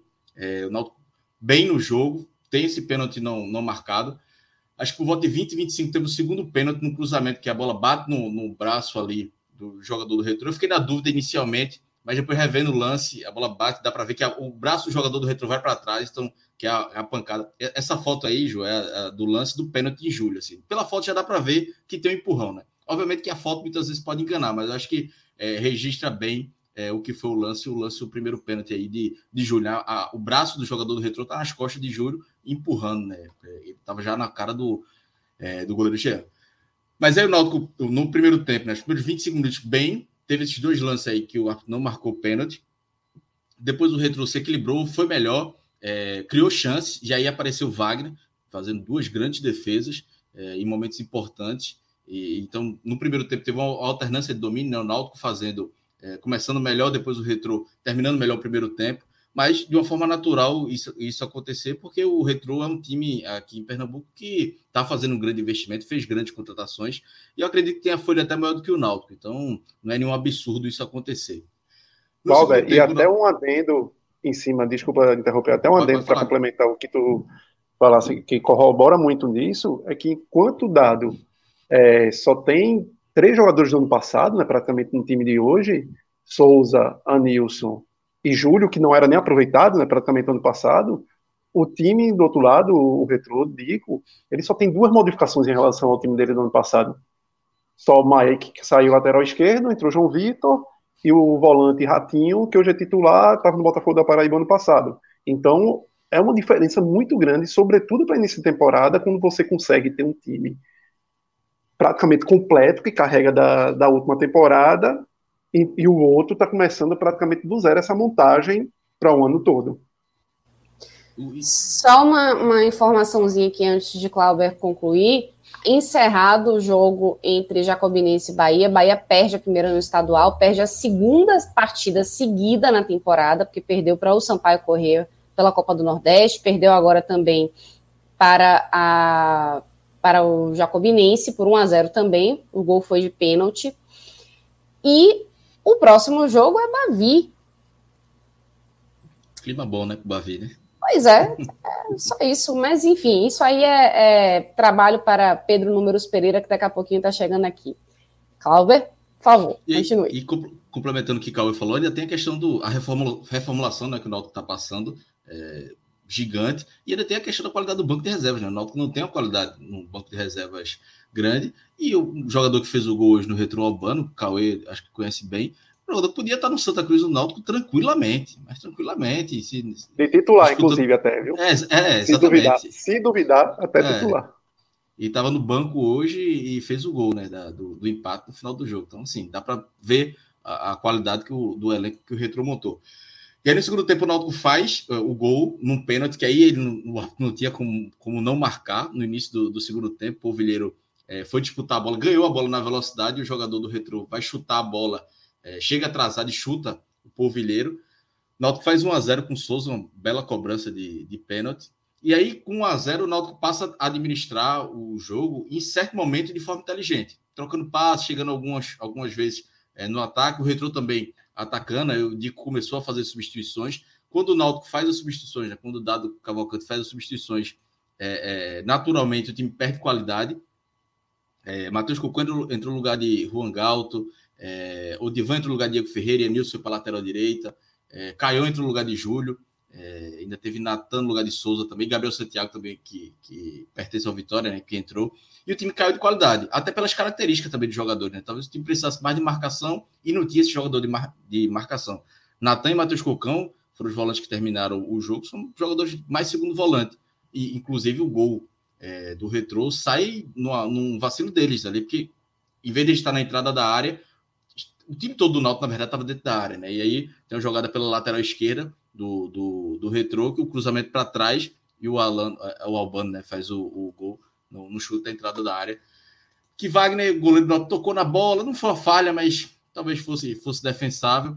Mas é, foi até um. Eu diria que foi justo, até pelo que o Retro apresentou, num, num jogo equilibrado.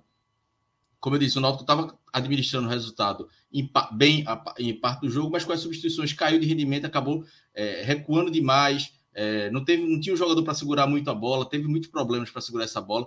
Era Polvilheiro que segurava a bola na linha de escanteio. Talvez era melhor trocar passes, buscar é, alternativas de, de, tirar um pouco a, a marcação do, do retrô da zona de conforto. E o Náutico não, não conseguiu fazer isso. Então, recuou demais. É, mas assim, eu acho até de forma natural, também não dá para condenar muito, não, porque acontecia muito também do, no, nas últimas temporadas o Náutico ir todo para cima com, com o L dos Anjos e tomar gol também. Então, as duas estratégias dá errado.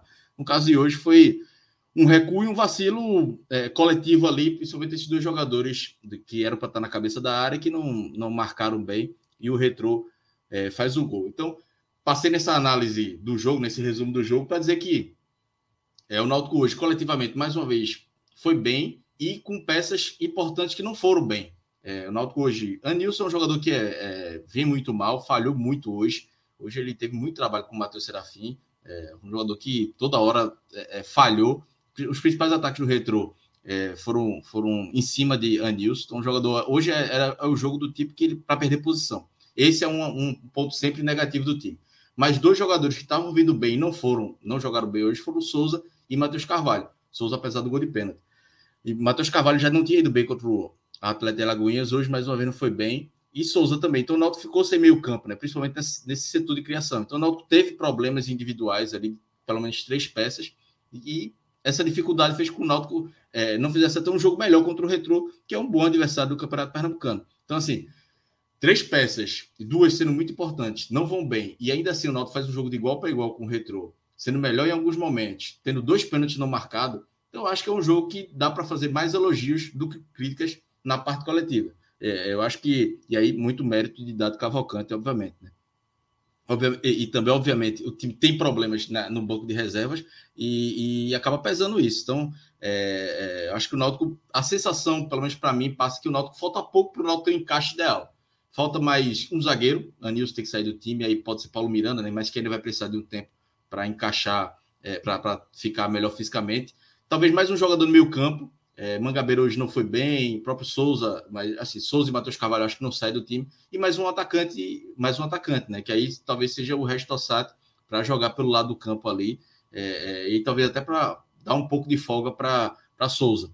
Talvez duas ou três peças o time entre no encaixe ideal. Mas ainda faltando essas peças, o time já mostra a evolução, né? O sexto jogo é, perdeu apenas para o Central, tem três vitórias e dois empates. Hoje um adversário difícil, fez um, um jogo é, de igual para igual. É, é, podia ter vencido, um vacilo no final, teve esses pênaltis que, que a diretoria também está reclamando muito, mas acho que no final, pelo que as duas equipes mostraram, é um resultado justo, acho, pelo, pelo, pelo, pela produção das duas equipes. Mas para o Náutico, obviamente, fica a sensação mais amarga pelo golzinho no final, né? Mas é, eu acho que o torcedor do Náutico hoje tem que estar muito mais esperançoso do que puto da vida porque ele tomou um gol no final. E se a gente pegar, na montagem do elenco do Náutico, o torcedor estava desesperado, assim, dizendo que era a Série D, que ia ir para a Série A2 do Pernambucano, e a campanha do Náutico está bem longe disso. O Náutico está terceiro lugar, podia ter terminado hoje na a rodada na vice-liderança, mas está ali, brigando por uma vaga direta na semifinal do Pernambucano. Então mostra um, um trabalho de Dado Cavalcante e da diretoria de futebol na montagem desse elenco. A, ainda falta peça, né? Vai chegar Jael amanhã para reforçar o, o elenco.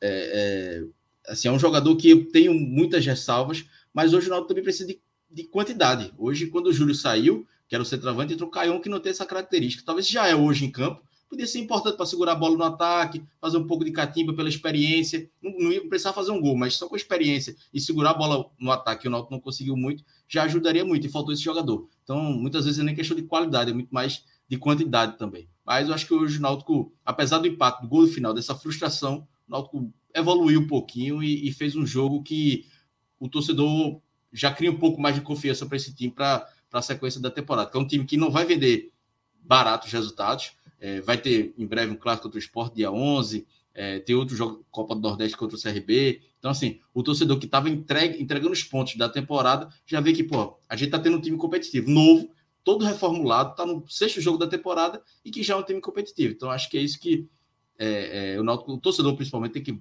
valorizar mais do que até esse gol no final, que deixa a frustração, claro, mas tem, tem mais aspectos talvez positivos do que negativos, apesar desse empate hoje. É, eu até entendo, né, o, o, torcedor que tá meio na bronca, né, com o Murilo Tinoco tá aqui no chat dizendo assim, pô, comemorando empatar com o Retrô, era para estar na liderança hoje. É, é, não, é, não... é isso que eu ia dizer, eu, eu entendo perfeitamente sua análise, Cláudio, porque assim, quando você vê um jogo que é um pouco mais parelho, e você tem a, a perspectiva de que Dado Cavalcante não está com o, o, elenco ainda que ele gostaria, com os jogadores na fase de entrosamento que ele gostaria, e com problemas também para sanar, com a, muitos jogos em sequência também, problemas com a arbitragem, inclusive, é, não é o pior dos cenários, né? É isso que você está querendo dizer. Exatamente, não é comemorar assim. E assim, o Náutico não iria para a liderança porque o, o esporte fez 6 a 1 ontem, né? Então, o saldo de gols do esporte seria o líder, o Náutico vice-líder pelo saldo de gols. Mas é, é que, tipo, é um time reformulação. É, o Cauê falou, citou bem aí da, das mudanças do elenco do Náutico e do, do, do, do Retrô. O Náutico saíram 30 jogadores, chegaram 14, vai chegar o 15 amanhã. Então, assim, agora que tá, as coisas estão se encaixando. Então, é, e o Retro também tem, tem muito mais tempo de preparação, né? Um time que se apresentou ainda em novembro, o Náutico é, se, se representou em dezembro. Então, é um time em formação com um time que já está mais pronto e que é um time que fez um investimento alto. Tanto jogador como o Luizinho, que passou aí no Bahia, jogou aqui no Santa Cruz, é, o volante Rômulo também, é, Albano, que a gente falou agora, né? Eu só quero falar é, Alan, o nome do jogador, mas é Albano. Enfim, é, fez alguns investimentos pesados o Retro fez, que Náutico, jogadores que poderiam jogar no Náutico Santa Cruz é, tranquilamente. Então, assim, não é questão de comemorar, é analisar o jogo e que ver que um empate desse gol não é para ter desespero, não. Não é para comemorar, mas também não é para ter desespero. É observar os aspectos positivos, alguns aspectos negativos que tiveram também, alguns pontos, a falha no gol, a falha coletiva, que para mim acho que foi a primeira grande falha coletiva do Náutico na temporada. Algumas espécies individuais que já precisam ser trocadas, como o Manilson, que, que Acho que é, que é, se o Divan não tiver condições, o Divan até entrou no segundo tempo. Mas se ele não tiver condições de jogar no lugar de Anilson, é porque, meu amigo, ele tem condição de jogar em nenhum momento, porque Anilson é o pior jogador do Náutico na, na temporada. Então, é, é, é, é foi, como eu disse, foi um jogo hoje para Anilson perder posição. Não sei se vai, isso vai acontecer no próximo jogo, mas deveria acontecer. Então, dentro do, do copo meio cheio, copo meio vazio, os aspectos positivos e negativos, eu acho que tiveram mais positivos do que negativos nesse processo de reformulação que o Náutico está passando. Então, é, é, nem tanto ao céu, nem tanto ao inferno. É, acho que é um, um jogo para o Náutico, o torcedor ver que tem um time competitivo hoje e para ter calma também de que as coisas estão se encaixando a cada jogo. Cauê, quero te ouvir. É, tem muito disso. O torcedor chora muito porque hoje uma vitória, que estava teoricamente nas mãos, daria essa gordurinha que o Náutico precisa até para ter tempo de trabalho, né? Até para poder ter um empate ali, uma derrota aqui, a pular. Porque dado precisa. É, é, é, é, evidente que o Náutico não vai, e o torcedor do Náutico entender isso, o Náutico não vai sair ganhando para todo mundo. Porque a dificuldade do Náutico é grande. Foi um caminhão de jogadores que chegou. É um, é, é um treinador tentando entender. É um clube em um outro cenário de patamar financeiro. Então é algo que é uma transição que o Náutico vai precisar passar e o torcedor entender que não vai ser fácil. Que esse encaixe de encaixar 10 peças que chegaram, 12 peças que chegaram num time, formar um time, não é algo que você faça da noite para o dia. Eu vi muito do jogo, assim, eu acho até um pouco, não totalmente diferente de, de Cláudio, mas eu vi o, o retrô um pouco superior, em sobretudo em quantidade de, de lances de perigo. Tanto que, para mim, Wagner foi o melhor em campo. porque foi decisivo, o goleiro, inclusive, que tinha uma, continua tendo uma enorme interrogação, mas foi em duas jogadas de, de, de Serafim pela esquerda, quase é, uma de Serafim pela esquerda e outra de Pedro Paulo, que ambos botaram a bola na cabeça de Mascote, e Mascote cabeceou e Wagner fez uma excelente defesa. No segundo tempo, ele foi importantíssimo numa bola que Pedro Paulo enfiou, se eu não me engano, foi para o William, o jogador que entrou no segundo tempo, e ele conseguiu, Wagner foi super atento e conseguiu antecipar. Então ele foi muito importante para segurar esse resultado para o Náutico. Em compensação, o Náutico também foi muito decisivo quando foi lá na frente. A questão dos pênaltis, quando o Náutico chegou, o Náutico conseguiu fazer essa, não vamos dizer, não criou tanto lances de perigo, de defesas espetaculares de Jean, mas em compensação o Náutico, quando chegava, conseguia criar essa dificuldade desses lances de pênaltis que aconteceram, o juiz não marcou, e no que marcou, o Náutico conseguiu fazer. E o que eu achei também muito importante foi a leitura de dado, porque eu acho que no, dos 15, dos 20 minutos ali do primeiro tempo, o Retro começou a tomar conta do jogo, e, e o Náutico tinha uma grande dificuldade, a, a, segunda linha, de achar os jogadores de meio de campo do Retro. O Retro trabalhava muito bola enfiada, bola é, lançada para os atacantes, para o trio da frente, e esse trio da frente conseguia segurar a bola e esperava a aproximação da linha de trás. E os jogadores do Náutico, os mesmos do Náutico, não conseguiam, de forma alguma, acompanhar essa chegada. Tinha sempre dois contra um do retrô em cima. E, e na volta do intervalo, Dado conseguiu enxergar essa deficiência, tanto que o Náutico o gol, logicamente, ajudou no início do segundo tempo, mas o Náutico conseguiu, os 20 primeiros minutos do segundo tempo, ser um jogo tranquilo para o Náutico. O aperreio que o Náutico teve, defensivo, no primeiro tempo, muito de bola alçada, muito em cima de Anilson, no lado esquerdo, o Náutico conseguiu, sobretudo com posse de bola, e muita marcação em cima do, do retrô, sufocou o retrô na saída de bola, então o retrô deixou de ter Ratinho, que trabalhou tranquilamente o primeiro tempo, com a bola nos pés, enfiando bola, já não teve mais essa facilidade, porque a bola estava presa entre os zagueiros do, do retrô. Os zagueiros do retrô estavam lá tentando sair não conseguia, porque o Náutico conseguiu fazer uma marcação eficiente ali. Então o Náutico conseguiu manter essa marcação eficiente só depois dos 20 minutos, quando o retrô começou a mexer e talvez o próprio Náutico cansar um pouco novamente o retrô encontrar algumas soluções, algumas saídas para criar algum perigo. E depois, já ali para os 35 minutos, o Náutico de novo consegue anular o retrô e parece que não vai mais tomar o gol. Por mais que recuasse, lógico, quando você recua, você começa muitas vezes a, a ficar refém das obras do acaso.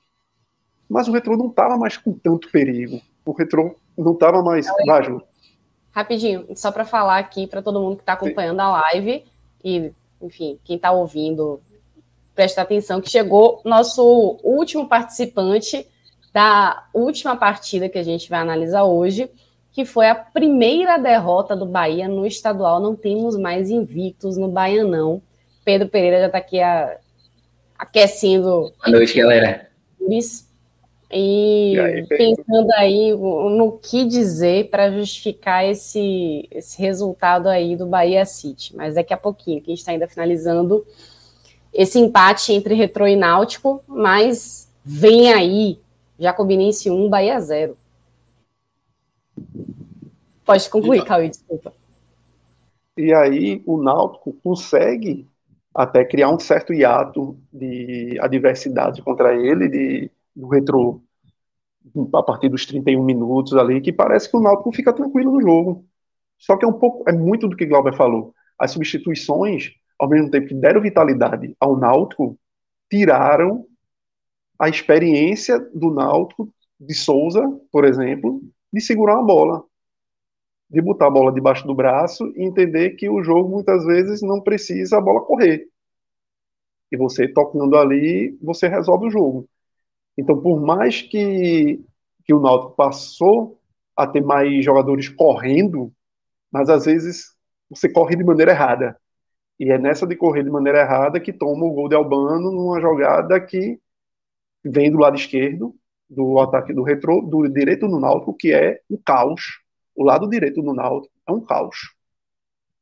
Porque realmente a Nilson não tem, não consegue, e ele não tem uma proteção. Hugo Ferreira hoje também foi muito mal, nem, na, nem conseguiu desenvolver na frente, nem conseguiu dar um suporte ali para Nilson, e nasce de onde o Náutico vinha mais fragilizado, daquele lado do gol. E, e aí termina que no final não tem o que fazer, um a um é, é chorar os três pontos de alguma forma, que daria uma enorme tranquilidade para Dado continuar o trabalho. Não que o empate faça qualquer pressão, mas são as, como eu falei, são as gorduras que você precisa acumular para manter seu trabalho sem, sem sufoco, manter seu trabalho sem aquelas sem aquelas pressões desnecessárias, já que o, o, o, o trabalho para o Náutico é muito para o segundo semestre. Lógico que é muito importante o Náutico terminar entre os três primeiros, vaga na Copa do Brasil, garantir vaga na Copa do Nordeste, lógico. Final do Pernambucano, lógico, é sempre muito importante. Mas o Náutico é um trabalho, tem um trabalho que ele precisa achar um time para a Série C, para voltar à Série B. Então, o importante do foco do Náutico é esse. Lógico, se o ajuste estiver mais cedo, perfeito. Isso é o mundo ideal. Isso é o mundo perfeito.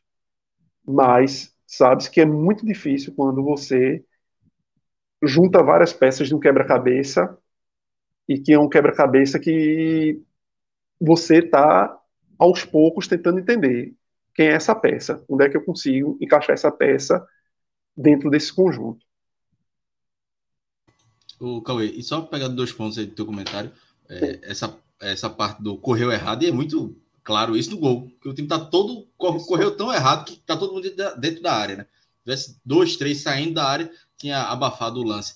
E, e não foi uma, uma impressão, não. É, as principais, as, o Retro teve as principais e mais chances ainda do que o Náutico.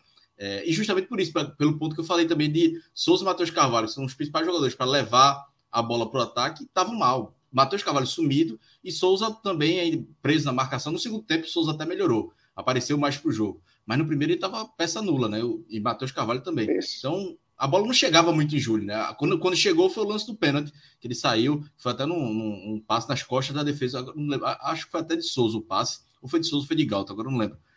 Mas é, foi, foi o melhor momento ali do, do primeiro tempo. Mas com, com essas duas peças mal, o, o, o Náutico não conseguiu chegar muito ao ataque. Chegou nesses, nesses dois momentos, um lançamento para Júlio e outro pela jogada pela lateral. De resto, foi o retrô toda hora, se aproveitando da, da fragilidade do lado direito do Náutico e cruzamento. Né? Foram três cruzamentos na área, que Isso. duas que Wagner fez a, fez a defesa. Ainda teve no segundo tempo também uma que Wagner também faz, faz uma boa defesa, sai no, no pé do, do jogador do retrô. Mas é, não foi uma sensação, não. Foi isso mesmo que aconteceu, porque o Náutico teve algumas peças que, que trouxeram o rendimento um pouco para baixo. Mas é, é, é, como é que tu falou, né? A questão das substituições acabou pesando muito a, a falta de experiência, o time correr errado e não, não segurar ali pelos minutos finais do resultado.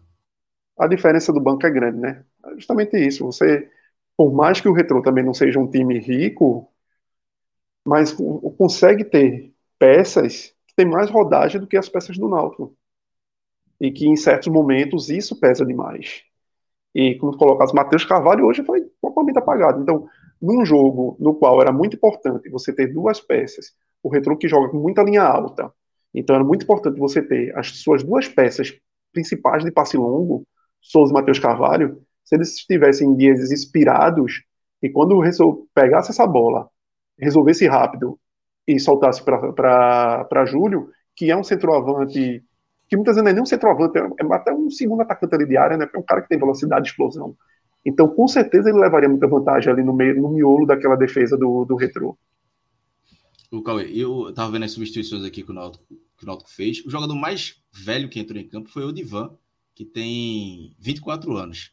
Aí entrou também é, Gabriel Santiago, tem 22, Caion tem 18 anos, Matheus Cocão, 20 anos, e acho que foram só, né? Acho que só foram, foram esses jogadores. Deixa eu ver se, se entrou mais alguém. É, Natan também, né? Natan, Natan tá no Nathan quarto jogo tá profissional. Né? É, tá no é. quarto jogo profissional da vida dele. Então, assim, e, e o, o Retro, por exemplo, colocou Giva. É um jogador já bem rodado. É, que entrou. Acho que fez até uma boa, uma boa jogada, entrou bem no jogo. Então, assim, a, só, só Giva já é mais velho que todos os outros jogadores do, do Náutico. Muito bem, é, já podemos passar para o, o pódio do bem e do mal? Tem alguma análise a mais para. Ó, tem, tem pedido especial aqui na, na live, Rafael Coelho pedindo aqui. Passe para o pênalti não marcado de Júlio foi para. Foi de Anilson. pronto. Então, o único elogio de Anilson no jogo aí. Não lembrava que tinha sido um dos meio-campistas. Não, não podemos ser injustos. É, é, verdade. Mas, então, vamos, é, lá. mas vamos lá. Qual é o principal papel dele em campo? A função. Sim, ô, ô, ô Cauê. Cauê. Vamos lá. A César quer dizer. O cara entrega todas. Não, no clássico ele fez um golaço. Não foi no clássico que ele fez aquele foi, golaço foi, do, o Santa. de fora da área. O goleiro ajudou um pouquinho, mas foi. foi... É, é. Naquele negócio, também tem, tem um ponto que, que, que é bom ressaltar. O cara tá jogando de alguma forma improvisado. Não é a dele principal, né? O cara é mais lateral direito e tá, de alguma forma, se adaptando ali à função de zagueiro. E tem contato só até abril, né? Então, assim, não é um jogador que vai ficar. Só se ele tiver uma virada de chave muito grande. Então, já teria tirado ele do time. Porque hoje ele foi muito nocivo ao time. Hoje, todas as chegadas, todas as bolas de perigo do, do retrô foram, foram em cima dele. Então, hoje foi muito nocivo. Vamos lá pro pódio do bem e do mal? Quem começa? Vamos lá. Posso começar aqui? Eu vou começar pelo, pela parte positiva. É, Wagner. É... Eu só não vou colocar Wagner como melhor em campo, é, porque eu achei que a partida de Vilheiro foi muito boa. E eu tinha criticado o Vilheiro no outro jogo, mas hoje ele sofreu pênalti. As principais jogadas do Náutico de ataque, as poucas jogadas de ataque que saíram no Náutico foram dele. É, sofreu pênalti, teve boa jogada pela lateral, então estava tentando. Ainda tem algumas tomadas de decisões ruins, mas acho que ele acabou sendo é, importante para o Náutico, foi decisivo no, no pênalti. Então fica ele como, como melhor. E Wagner, o segundo ali, ele fez três grandes defesas. Teve uma bola ali que ele deu uma, uma espalmada na frente, que é um dos defeitos que ele tem. Foi um lance que foi marcado impedimento, mas assim, uma bola fácil que ele espalmou e, e espalmou para o meio né, da área. E o gol que eu acho que era pegável. Ele toca na bola, eu acho que não chega, como eu disse no início, não foi uma falha, mas dava para dava pegar. Mas ainda assim ele fica ali no, no pódio como segundo lugar. E aí eu acho, não sei, terceiro lugar, acho que Júlio, as poucas bolas que chegou, acho que dá para para destacar ele, porque sofreu pênalti, é um jogador que tem evoluído taticamente, protege bem a bola. É, é ele até pediu para bater o pênalti, mas aí Souza não deixou, acho que é questão de, de hierarquia. Então, Souza, é, Júlio, é, é, fica ali no terceiro lugar, que é um jogador que está tá, tá evoluindo. E aí, até entrando na, no assunto de Jael, né? Jael vai ser contratado pelo Náutico, deve chegar amanhã, e, não, e o Náutico não pode chegar, deixar Jael, ele vai precisar de um tempo para entrar bem fisicamente, enfim.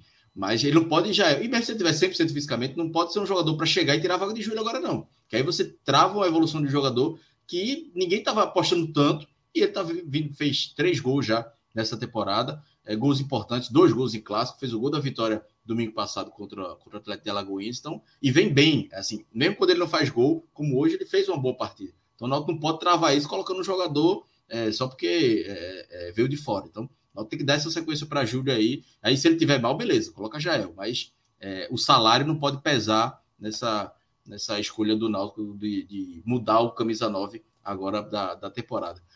E aí o pódio negativo, né? Já vou emendar aqui. Anilson, para mim, disparado, é o pior jogador do Náutico. É, hoje, consegui, apesar do passe, mas errou demais. Como eu disse, vou até se repetir, mas todos, todos os jogadas perigosos do, do Retro foram em cima dele. É, não gostei também da partida de Jama Gabeira, achei um pouco afobado em alguns momentos. É, é, não, é um jogador mais pegado, hoje não foi tanto, é, deu muito espaço. E Matheus Carvalho foi, foi sumido no, no jogo. É, segundo jogo dele, então fica nesse terceiro lugar. Um jogador que foi importante, participou de todos os gols do Náutico, até o jogo contra o Atlético Alagoense. Nos, nos, últimos dois jogos, ele não vem bem, então vou, vou fechar esse, esse pódio. Todos os outros jogadores fizeram uma partida mediana, assim, do Náutico, nenhum grande destaque negativo, nem, nem positivo, todo mundo ali na, na média. Cauê. Eu vou no, entre os melhores. Vou de Wagner, Vileiro de segundo e Diego Matos, que no primeiro tempo eu gostei dele, no segundo tempo ele deu uma apagada, mas no primeiro tempo eu acho que ele foi bem. Era uma bola de escape boa ali com o próprio Vileiro. O Náutico conseguiu, por aquele caminho, traçar alguns pontos positivos para o time ali na, na produção ofensiva. Dos negativos, a Nilson disparado, até porque eu acho que a Nilson até o conjunto da obra, não foi somente esse jogo. Acho que a Nilson vem numa, numa sequência de jogos ruins e que hoje, mais uma vez, reforçou a visão que eu já tinha dele. É, depois, Matheus Carvalho, sobretudo porque o Náutico, pela carência que o Náutico tem e pelo como o Náutico monta o seu time, Matheus Carvalho é uma peça, uma peça preponderante. Então, quando ele simplesmente se anula nesse jogo, ele mata o time ofensivamente. Porque ele precisa. Júlio é um cara que praticamente fica isolado ali na frente, o Pevileiro cai pelos lados, então é, fica ali na frente precisando de uma bola.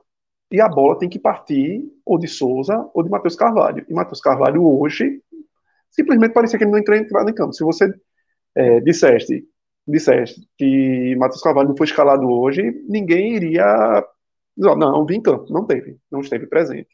E o terceiro nome, Diego Ferreira.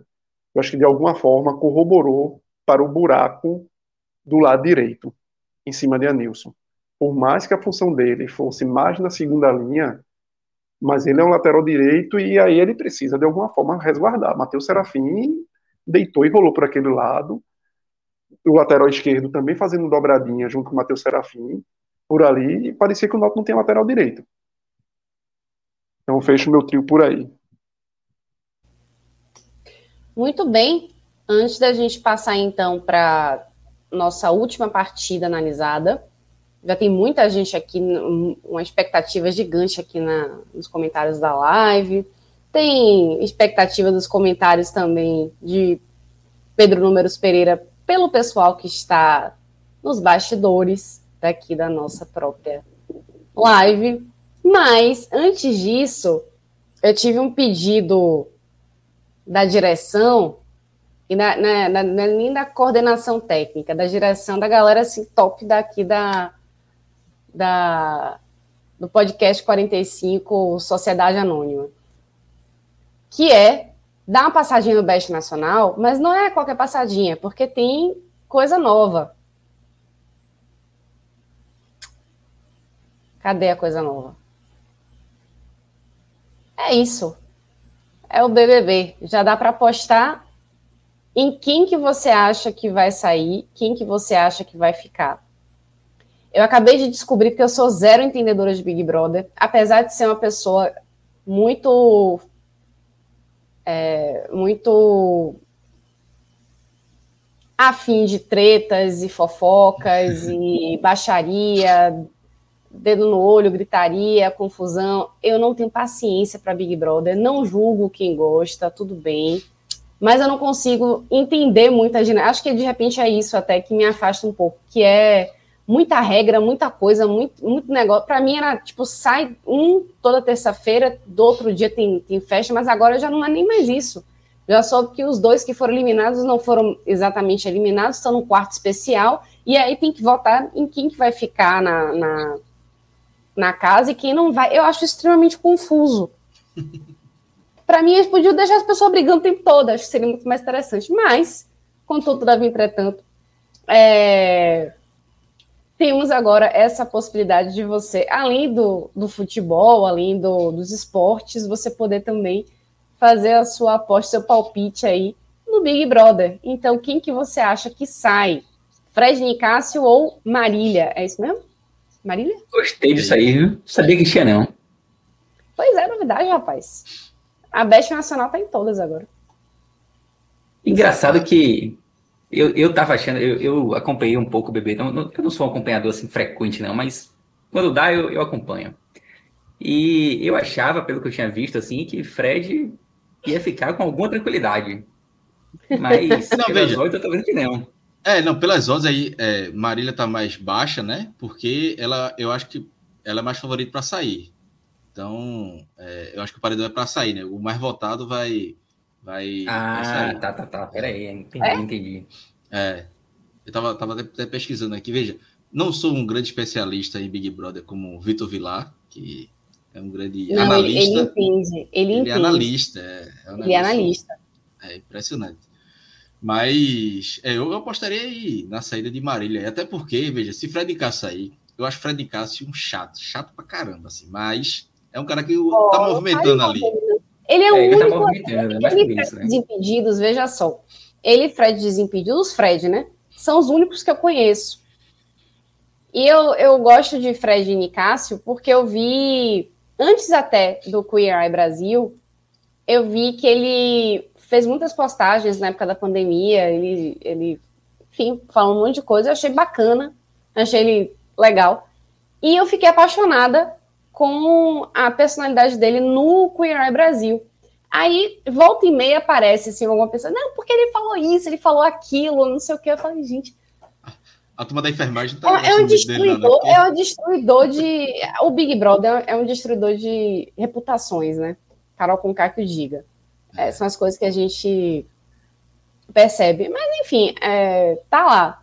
Eu, eu acho que, assim, falando em. Também não sou zero entendedora de Big Brother, mas, assim, se é um cara que levanta polêmicas que não são nocivas a ponto de ter algum tipo de terror psicológico, então machismo enraizado, etc.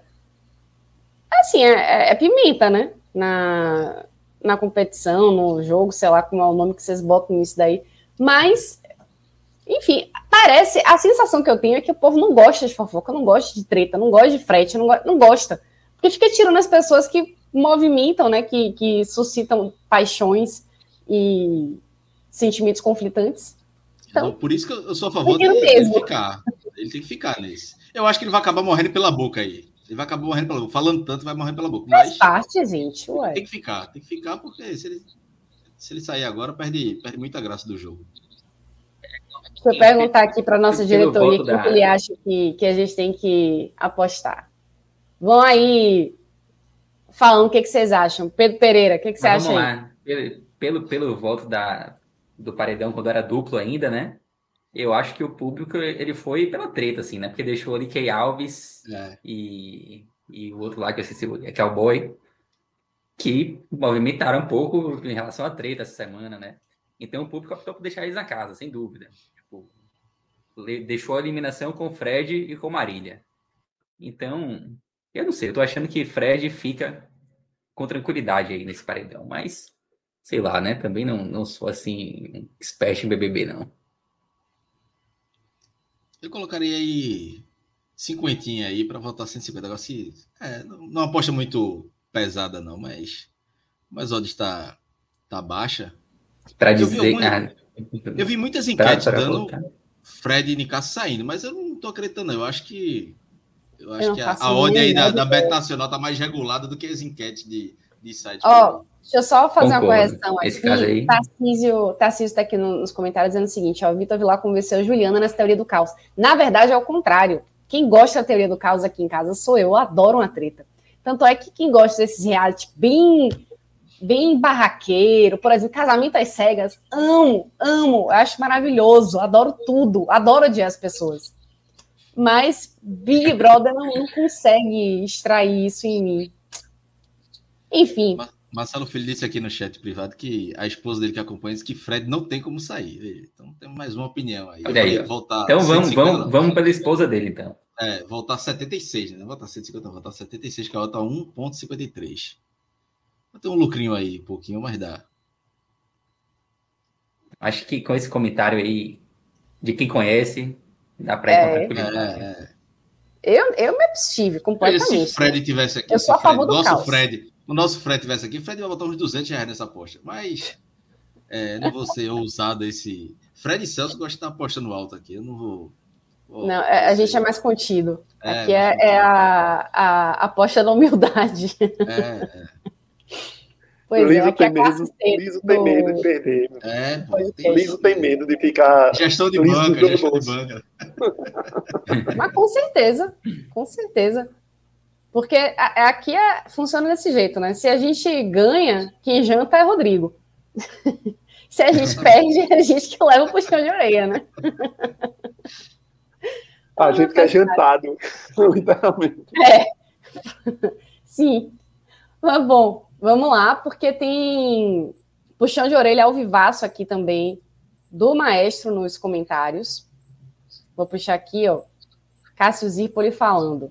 Presta atenção, relógio. Tá faltando o placar do jogo de painho no título do vídeo. O que houve? Felipe. Deixa, deixa sem, pô, deixa sem. Quem gosta desse comentário Poxa. de Cássio é, é, Felipe, Felipe Assis. Pois é. Que, que Cássio comenta, comenta sério, mas é na maldade, né? É, é, sempre na maldade. Deixa pois. assim mesmo, rapaz. Tá ótimo. O, o título tá excelente. Bom, é porque assim, todo mundo sabe que o Bahia começou por último, então por essa razão que a gente não tinha nem como colocar o, o resultado, porque obviamente ainda estava rolando. Mas, sim, aconteceu uma coisa chata na Arena Cajueiro. Não foi em Jacobinense o, o jogo, foi na Arena Cajueiro, que é o, o estágio do Bahia de Feira. E aconteceu essa coisa chata de que o Bahia perdeu a invencibilidade. Na verdade, perdeu 100% de aproveitamento no Campeonato Baiano, né? Perdeu a segunda partida seguida, considerando a temporada, né? Perdeu no fim de semana para o Sampaio Correia jogando no Maranhão. E agora perde longe de Salvador para o Jacobinense, que estava na sétima posição da tabela. E agora, Pedro Números Pereira vai analisar essa partida. O que aconteceu, Pedro? Vamos lá, Ju. É, primeiro, você citou aí que Bahia perdeu as duas últimas, né? Para Sampaio e agora para Jacobinense. Mas eu acho que foram duas derrotas bem diferentes. A derrota para Sampaio, é, você ainda conseguia ali tirar muitos pontos positivos, né? O Bahia jogou melhor e mereceu até vencer. É, Paiva até falou na sua coletiva que o empate seria pouco e concordo perfeitamente. O Bahia mereceu vencer o Sampaio Corrêa com tranquilidade. Hoje não foi bem assim, né? Hoje foi uma partida bem, bem ruim do Bahia. Não que o Bahia tenha. Não que a Jacobinense tenha dominado o jogo, não foi isso que aconteceu. E a gente vai falar um pouco, vai explicar um pouquinho o que foi que houve durante os 90 minutos mais para frente. Mas o resultado foi extremamente justo, especialmente pelo, pelo que o Bahia não produziu. O Bahia pouco conseguiu produzir chances efetivas de gol e quando conseguiu chegar, finalizou com baixíssima qualidade. E, enfim, não foi uma boa partida. Eu, inclusive, estou bem curioso para ver a entrevista de Paiva hoje, porque as entrevistas dele são excelentes. Eu não sei se vocês já viram, mas ele fala muito bem fala respostas longas, assim, é, são entrevistas bem legais de se assistir. E ele venceu os, os três primeiros jogos, depois teve a derrota para o Sampaio, que foi uma derrota, como já disse aqui, com muitos pontos positivos para se ressaltar na coletiva. E hoje não, hoje é um jogo em que ele não vai ter muito o que falar, o que citar de ponto positivo, por isso que eu estou bem curioso. Vamos terminar o programa que eu certamente irei assistir essa, essa coletiva, que já deve estar tá até rolando, senão que já acabou, né? Mas, acabou enfim, de, ser, de ser enviado aí pelo, pelo Bahia, no grupo de imprensa. e eu queria só aproveitar que você começou a falar, a gente, ó, já são mais de meia-noite, numa quarta, quinta-feira. Estamos aqui aí falando sobre os estaduais. O Bahia que perdeu. Estamos aqui falando, estamos aqui dissecando. Assim como dissecamos a vitória cachapante do Ceará sobre o Pacajus. Acabamos de falar também sobre o empate que o Náutico teve com o Retrô. E, pô, você tá assistindo a gente aqui, dê uma moralzinha, dê seu like. Não, não custa nada. 0800 completo. A gente até falou de Big Brother, velho. A gente é muito legal. A gente merece um like. Não lhe custa absolutamente nada. Dá aquela força pra gente, pro nosso projeto. E a gente fica feliz. E a gente vai continuar sempre trazendo aqui informação para vocês. Então, numa live, aqui a gente falou de três jogos, trouxemos o giro de notícias do NE 45, falamos de Big Brother, demos dica para você do que assistir, do, de como você palpitar e como você não palpitar também, não apostar. Então, vale a pena, dê as cinco estrelas para a gente no Spotify, onde você escuta podcast. Se você está vendo essa live depois, quando ela já está gravada, não tem problema, pode curtir também, que conta igual. Então, Dê essa moral pra gente. Não é isso, Pedro? Ou se eu estivesse assistindo, se eu estivesse na audiência agora, com esse discurso de Juliana aí, eu já deixava um superchat de 10 reais aí na hora. Nem pensava duas vezes. Então, Boa, garoto. vamos lá. É, voltando para a parte chata agora, né? A parte boa. Uma parte chata, a derrota do Bahia. O Bahia é bem, bem mexido hoje, né?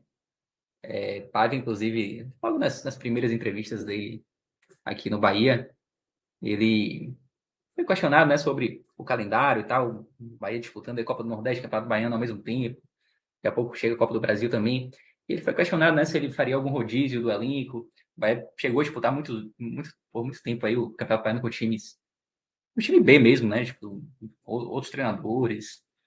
E ele citou que iria com o, time, com o time principal, mas que ia rodar o elenco. E ele vinha fazendo isso de forma mais discreta até aqui.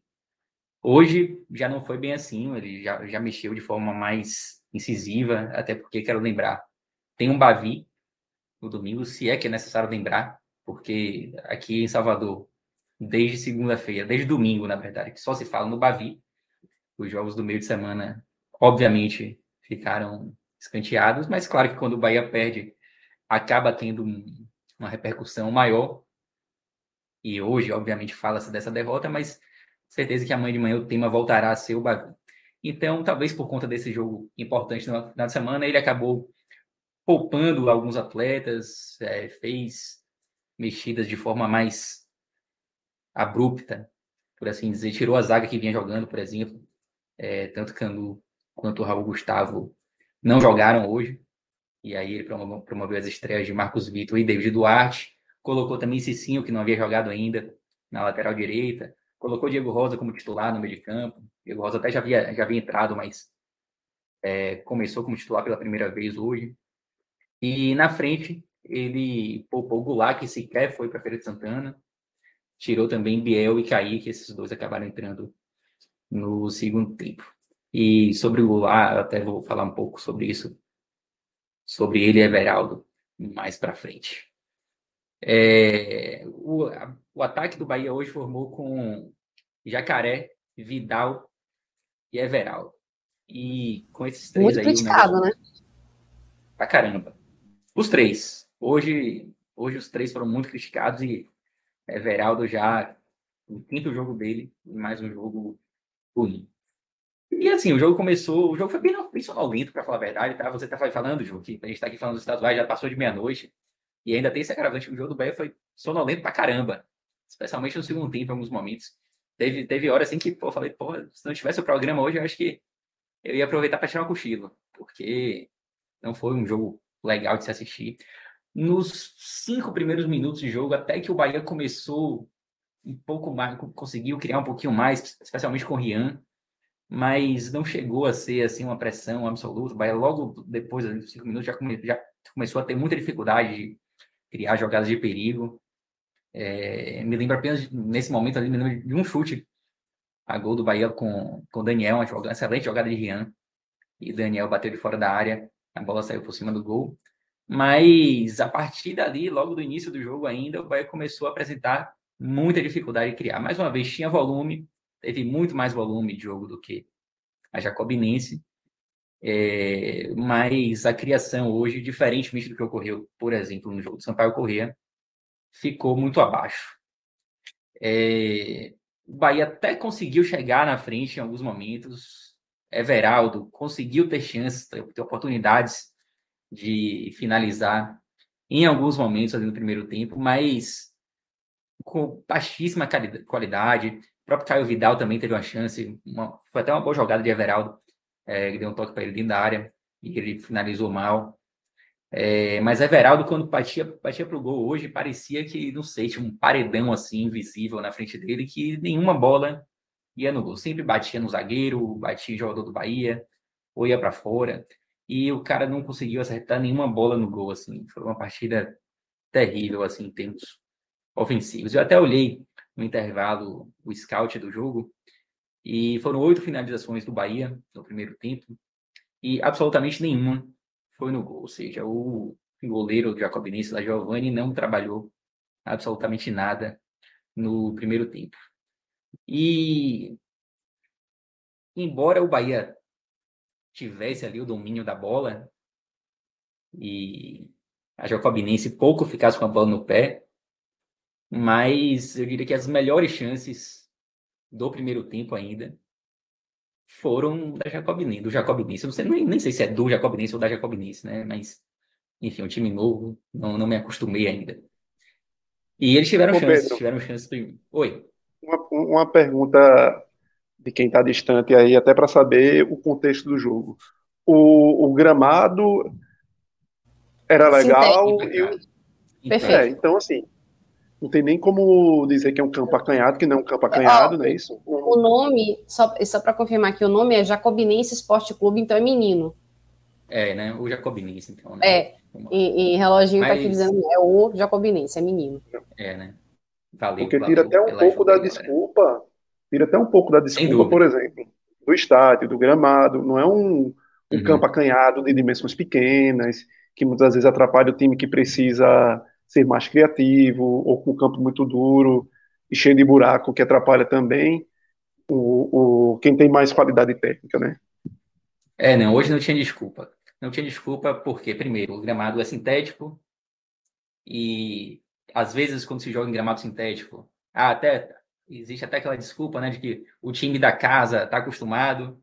Só que, no caso, o Jacobinense não era o time da casa, estava lá por acaso. E sequer havia torcida. Também, se houvesse, obviamente, seria uma vantagem para o Bahia. O Bahia teria praticamente a totalidade da torcida, mas o Jacobinense estava sendo, está sendo punido por conta de uma confusão ainda na Série B do Baiano do ano passado e está jogando com os portões fechados. Então, as condições do jogo hoje eram perfeitas para o Bahia. Assim. Só seria ainda mais perfeito se tivesse o torcedor é, do seu lado lá na, na Arena Cajueiro. Mas não há desculpa. Por exemplo, no jogo do Jacuipense, a, a desculpa do gramado era aceitável, né? Poderia ser utilizada. Mas nesse, sem dúvida nenhuma, não há desculpa.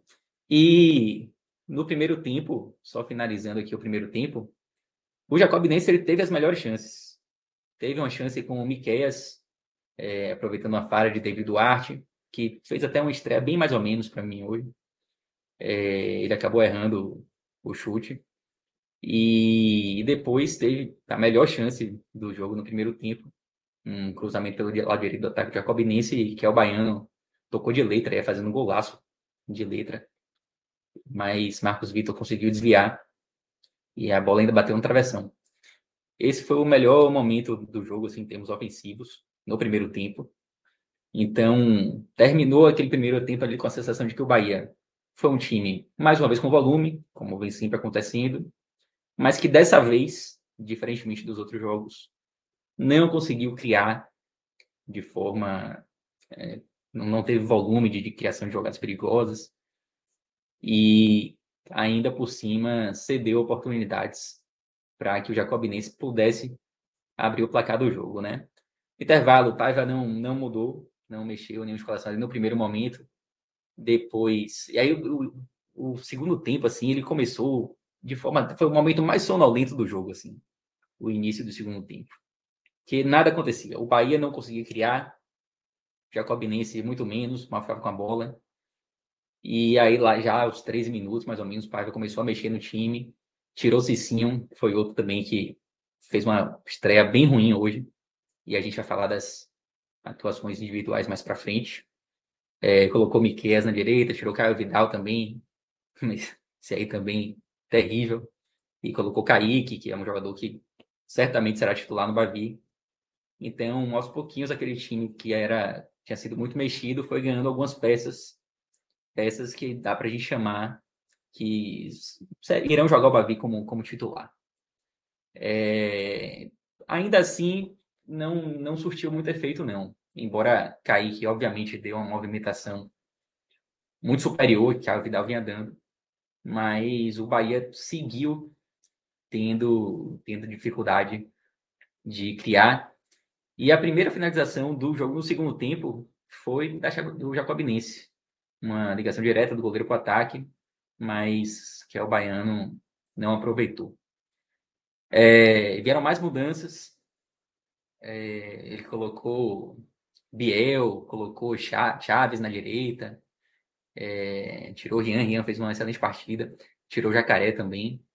E aí você via já o Bahia com Biel de um lado, Kaique do outro, Everaldo ali mantido ainda, né? Mas já era um, um ataque um pouco mais com cara de time titular. E teoricamente, pelo menos assim, no papel, né, a impressão que dava é que o Bahia talvez conseguir, começasse a ter a partir dali alguma qualidade maior no, no ataque, um volume maior de, de lances perigosos, mas nada disso aconteceu na prática. É, o Bahia continuou tendo a posse, mas sem conseguir chegar na frente, e começou a sofrer alguns contra-ataques por parte do Jacobinense. Aos 24, uma jogada que é o Baiano, ele tocou para trás para Júnior e a bola saiu, foi um lance de extremo perigo. E logo no minuto seguinte, em mais um contra-ataque também, é, uma bola cruzada na área, acabou tocando na mão de Chaves, que havia entrado na esquerda. O tipo de lance que algumas pessoas consideram que é um movimento natural, outras acham que é pênalti. Eu já vi árbitro marcando, já vi árbitro, árbitro que não marca. E eu confesso que eu já nem sei mais o que achar de lances assim, de tantas interpretações diferentes que a gente vê. É, mas o fato é que algumas pessoas reclamaram e o juiz, no, no olhar dele, ele acabou marcando o pênalti. É, eu não reclamo muito dessa marcação, porque eu já vi muito juiz marcar esse tipo de pênalti recentemente. Então, é, é um lance polêmico, mas, enfim, não, não tem muito que se queixar, não. E o Júnior acabou batendo no cantinho. Marcos Felipe até foi na bola, pulando no canto certo, mas foi, a bola foi muito no cantinho, e aí o gol do Jacobinense, né? E naquele momento, assim, eu acho que não dava para falar de forma alguma de injustiça, de placar injusto, que foi algo que a gente falou muito no, no jogo do Sampaio, né? É, o Jacobinense, ele, ele conseguiu ali, dentro do que ele pretendia, fazer um trabalho perfeito saiu no contra-ataque, conseguiu um pênalti, fez o gol, aproveitou a oportunidade, diferente do que Mugni fez lá no jogo do São Paulo Correia, que perdeu o pênalti, né? Júnior é, marcou. Então, era um placar, para mim, justo. Embora o Bahia, repito, tivesse muito volume, muito mais volume que o Jacobinense. Mas nem sempre o volume vai, vai corresponder ali a um, a um futebol melhor, né? Para pelo Bahia. Não, o placar estava justo ali para mim. E mesmo saindo atrás do placar, o Bahia seguiu tendo dificuldade. Porque você podia imaginar, tomou um gol aqui Jacobinense, agora vai para o Abafa. Demorou muito o Bahia conseguir criar uma chance de gol para tentar o um empate, mas muito mesmo. Eu acho, que a primeira chance de, empate do Bahia já foi depois dos 40, assim.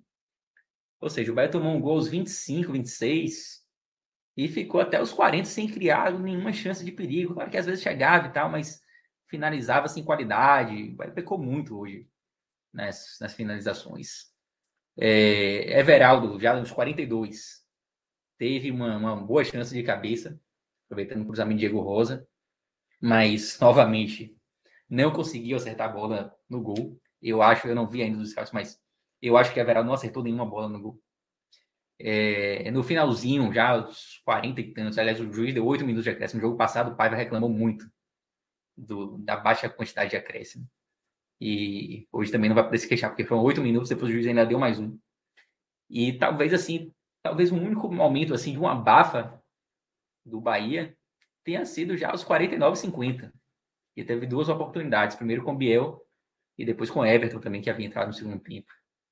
E esse foi o momento que a gente falou, pô, esse sim é o Bahia que a gente quer ver. Mas foi muito rápido, também já era tarde demais. Então, a derrota já estava sacramentada. O Bahia não conseguiu aproveitar essas, essas oportunidades que teve no Abafa, né?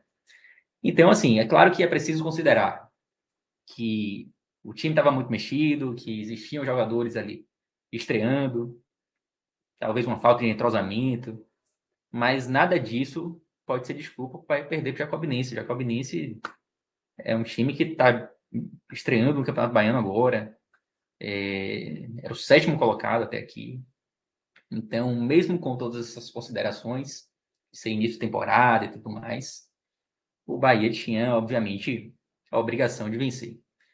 É, então, claro que a semana de Bavi, claro que a partir de amanhã torcedor vai estar empolgado para vir, certamente os ingressos irão se esgotar amanhã, mas não há como negar que o jogo de hoje deixa o torcedor muito mais irritado do que foi o jogo contra o Sampaio.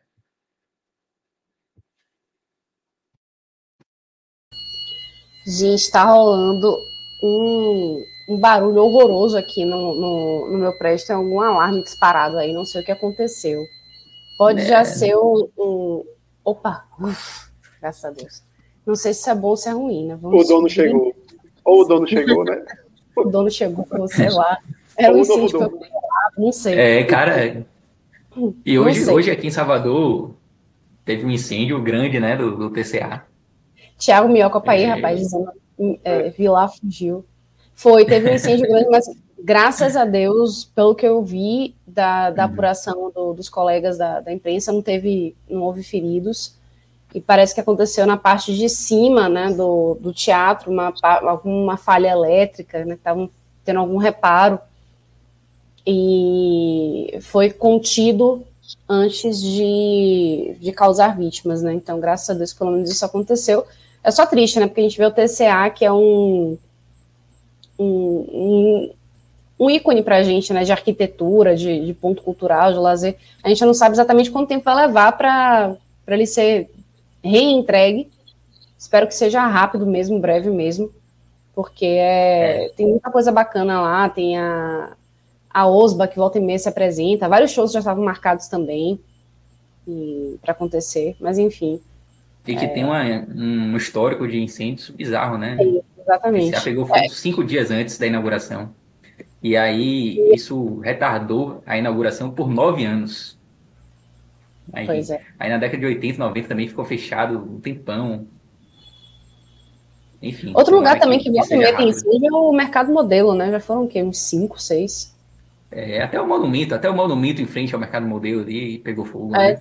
Já pegou fogo, o, o Clériston Andrade, não? É, é esse? É, não, o, Clériston, o pegou fogo também. É, é, o Clériston é aquele da Garibaldi. Isso, é, eu confundo é, os dois. O em frente ali ao mercado modelo, eu não sei o nome dele, não. O pessoal conhece uma bunda de ACM, né? De Maravilhoso. Assim, né? Eu não sei o nome pois dele, é. Olha só, é, coisas que eu queria destacar aqui. O pessoal reclamando muito de jacaré, muito de Caio Vidal. É, é, Igor minha, aqui minha, falando. Minha boca tá coçando para essa parte aí do pódio negativo. Pois é, só, só para botar um pouquinho mais de pimenta, trazer aqui esse, essa, esse comentário de Igor Santos. Ó, o jogo de hoje de Caio Vidal já é passível de rescisão, não precisa nem esperar até junho. Eu só imagino os gringos lá olhando esse quem é esse alligator? Quem é esse alligator? É, Alligator hoje errou pra cara. Enfim, jacaré é desse, né? Agora, é. Igor, a gente tem uma sorte que é o fato do contrato de Caio Vidal terminar em junho. Pelo menos a gente não vai ter que esperar até o final do ano. Caio Vidal, ah, a impressão que eu tenho é que ele está se despedindo assim do Bahia, sabe? Tipo, ele, ele tinha até junho para mostrar alguma coisa e não está mostrando absolutamente nada. O Caio Vidal de 2023 eu acho que é até pior do que o Caio Vidal de 2022. Um cara que chegou com alguma, algum respaldo técnico, assim, né? Tinha jogado no Inter, tinha tido oportunidades lá, tinha ido até bem uhum. em alguns momentos. Mas. Foi muito bem com o Abel. Fez... Ele foi muito bem com o Abel Braga. Depois, acabou-se. Né? Pois é, e assim, ele teve até alguns momentos em 2022 terminou em baixa já. E 2023, terrível, assim, muito ruim mesmo. É um cara que, sem dúvida nenhuma, vai encerrando a passagem dele do Bahia. Ainda falta cinco meses, né? Aí começa essa contagem regressiva. É, contagem regressiva, pelo que eu tô vendo. Bom, é, vamos lá? Quer me dar seu, seu pódio do bem e do mal? Vamos lá. É, vou, começar pelo, vou começar pelo mal, assim. O, o mal tem, tem muito gente aí para colocar. É, que é o Vidal. Falando agora da treta, rapaz. Jacaré esteve naqueles dias em que absolutamente nada dá certo. O cara, ele, ele sempre é um jogador que participa muito e erra muito. Às vezes ele acerta alguma coisa. Hoje não acertou absolutamente nada. Tem uma partida lamentável de, de Jacaré hoje também. É, se sim, eu vou pegar leve, porque foi estreia, né? O cara não tem pão parado, mas foi, foi muito mal hoje também. É, David Duarte também não gostei muito, mas acho que não, não a ponto de colocá-lo no, no, pódio do mal, até porque não tem nem mais espaço. E Everaldo também, eu acho que nessa partida Everaldo ele até tentou, assim, você via que ele queria fazer um gol para desencantar e tal, mas não funcionou, velho. Um centroavante não acertar nada, não acertar nenhuma bola no gol, velho, não dá. E tem uma coisa curiosa, né? Você vê que Goulart, a renovação de Goulart, ela foi muito questionada. E com razão, eu mesmo eu, eu não teria renovado com Goulart. E é um cara que está sendo nosso, abre aspas, centroavante titular. Porque ele vem, vem dando mais resultado que Everaldo. Claro que é preciso. Ele, dá para dizer, ô, Pedro, dá para dizer que ele está regular? Desculpa. Tá ótimo. É, é, Quilo, Quilo Cássio Cardoso. Cássio Cardoso ficou orgulhoso agora. Foi boa, Ai. foi boa. Obrigada, obrigada. É, mas assim, o Goulart vai ser titular do Bavi. Ele foi poupado, inclusive, para isso hoje. Porque hoje ele é uma, uma opção melhor do que o cara que foi contratado ali para ser o 9. E no tele do jogo contra o Sampaio, a gente falou muito também, né, sobre Everaldo, que foi, essa, na semana passada teve a contratação de Gilberto pelo Cruzeiro, a gente falou muito dessa comparação de Gilberto e Everaldo. E assim, já é o quinto jogo. É claro que é início de temporada, eu sou um cara que eu, eu gosto de esperar, assim. Eu dou um tempo maior assim, do que a maioria para começar a criticar. Mas já é o quinto jogo. E ele ainda não teve nenhum jogo. Você falou, pô, ok, esse jogo aí foi ok. Não teve isso ainda. Então, já vai irritando a torcida e vai chegar um momento em que essa irritação ela vai ganhar proporções maiores. Mas enfim, Everaldo, um é, Everaldo é um jogador que ele precisa muito de um time redondo para ele, senão ele sente dificuldade. Ele é muito diferente, por exemplo, de Gilberto, que meio que aquele centroavante que muitas vezes se resolve, se basta, e consegue brigar com o zagueiro, bota na frente, dribla e vai. Everaldo precisa daquela bola trabalhada. Então, ele vai ter, dentro de um time do Bahia, ainda no estágio inicial de, de montagem, e que deve sofrer ainda muitas modificações, porque deve haver uma transição enorme né, de, dos, dos alligators da vida, Vidal e uma nova safra que vem até para compor o time, que realmente vai ser o time do Brasileirão, então talvez o Everaldo sofra bastante para se encontrar nesse time. Para a bola chegar redonda, para ser somente, vamos dizer, aquele complemento para o gol que é o contrário de Gilberto, que era um cara que se colocava muito pro time para resolver. Ele participava muito das jogadas, é, ele não ficava tão preso na área, ele voltava um é. pouco, participava até das jogadas. Na, Abre o espaço, Everaldo. Né? Isso. É, Everaldo não é um cara de abrir tanto espaço para alguém infiltrar, para Daniel infiltrar, como o Goulart faz. Até porque Goulart é um, na minha visão, um falso 9. É um cara que é um 10 que joga, na verdade, é um segundo atacante que no futebol brasileiro se acabou. Então, até difícil dele se encaixar hoje em dia no futebol brasileiro por conta disso. Mas pelo menos é um cara que participa, né? Que para o Bahia hoje é, é, é, ter 11 em campo. E que muitas vezes é Veraldo, você conta com um a menos, porque se a bola não chegar nele, ele vai ter dificuldade de participar. É, isso faz bastante sentido, de fato, falei. Até porque o Bahia vem, vem passando por um processo de reformulação grande no elenco. Então, ele realmente vai ter dificuldade. É, por isso que eu faço essa até. É claro que é o quinto jogo e eu já estou irritado com ele também, assim como a maioria da torcida, mas eu ainda espero alguma coisa assim mais para frente. Eu acho que não é, não é terra arrasada para Everaldo ainda, não. Vou esperar e torcer para que, que ele consiga se recuperar. Mas eu quero citar também que o Bahia precisa já se reforçar em algumas posições, tá? Claro que o Bahia já se, se reforçou muito. É, já são 12 reforços até aqui. Mas o Bahia ele precisaria mudar de elenco, mesmo se não tivesse com essa mudança aí para o Grupo City e tal. Ele ia precisar refazer o elenco completamente, porque estava no elenco de Série B, que oscilou bastante assim, em termos de rendimento na Série B, e que vai agora para a realidade de Série A. Então, a mudança era necessária. E com a chegada do Grupo City, claro que a expectativa da torcida aumenta também. O dinheiro fica mais tranquilo, fica mais folgado. E o Bahia precisa se reforçar já para agora, para esses primeiros desafios do ano.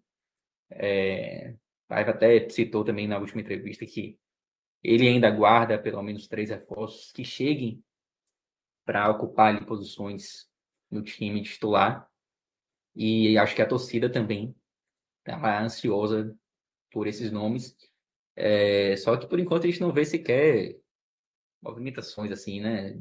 Aquelas especulações que são típicas desse período, pelo menos por enquanto a gente não ouve nada assim em termos de novos nomes. Mas precisa, e, e essa posição aí de centroavante acho que tem que ser uma, uma das prioridades. Então, fechando assim o pódio do mal, vou, vou liberar Cicinho, porque foi estreia, mas vai com Everaldo, Caio Vidal e Jacaré. E eu não sei quem eu boto como pior, não. Eu acho que eu vou de Caio Vidal, assim.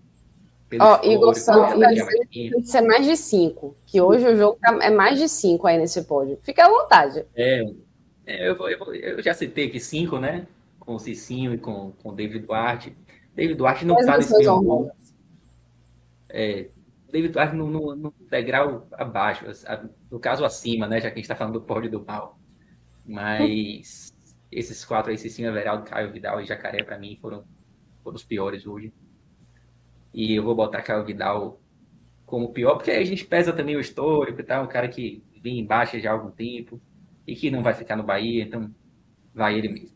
Everaldo, eu vou, vou liberar hoje na expectativa que ele, que ele ainda melhore. Então, é, otimista. Pódio do bem hoje, assim, dá para citar com muita tranquilidade Rian.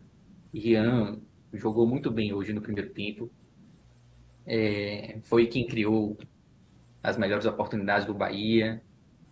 Foi, foi bem no, no lado defensivo também.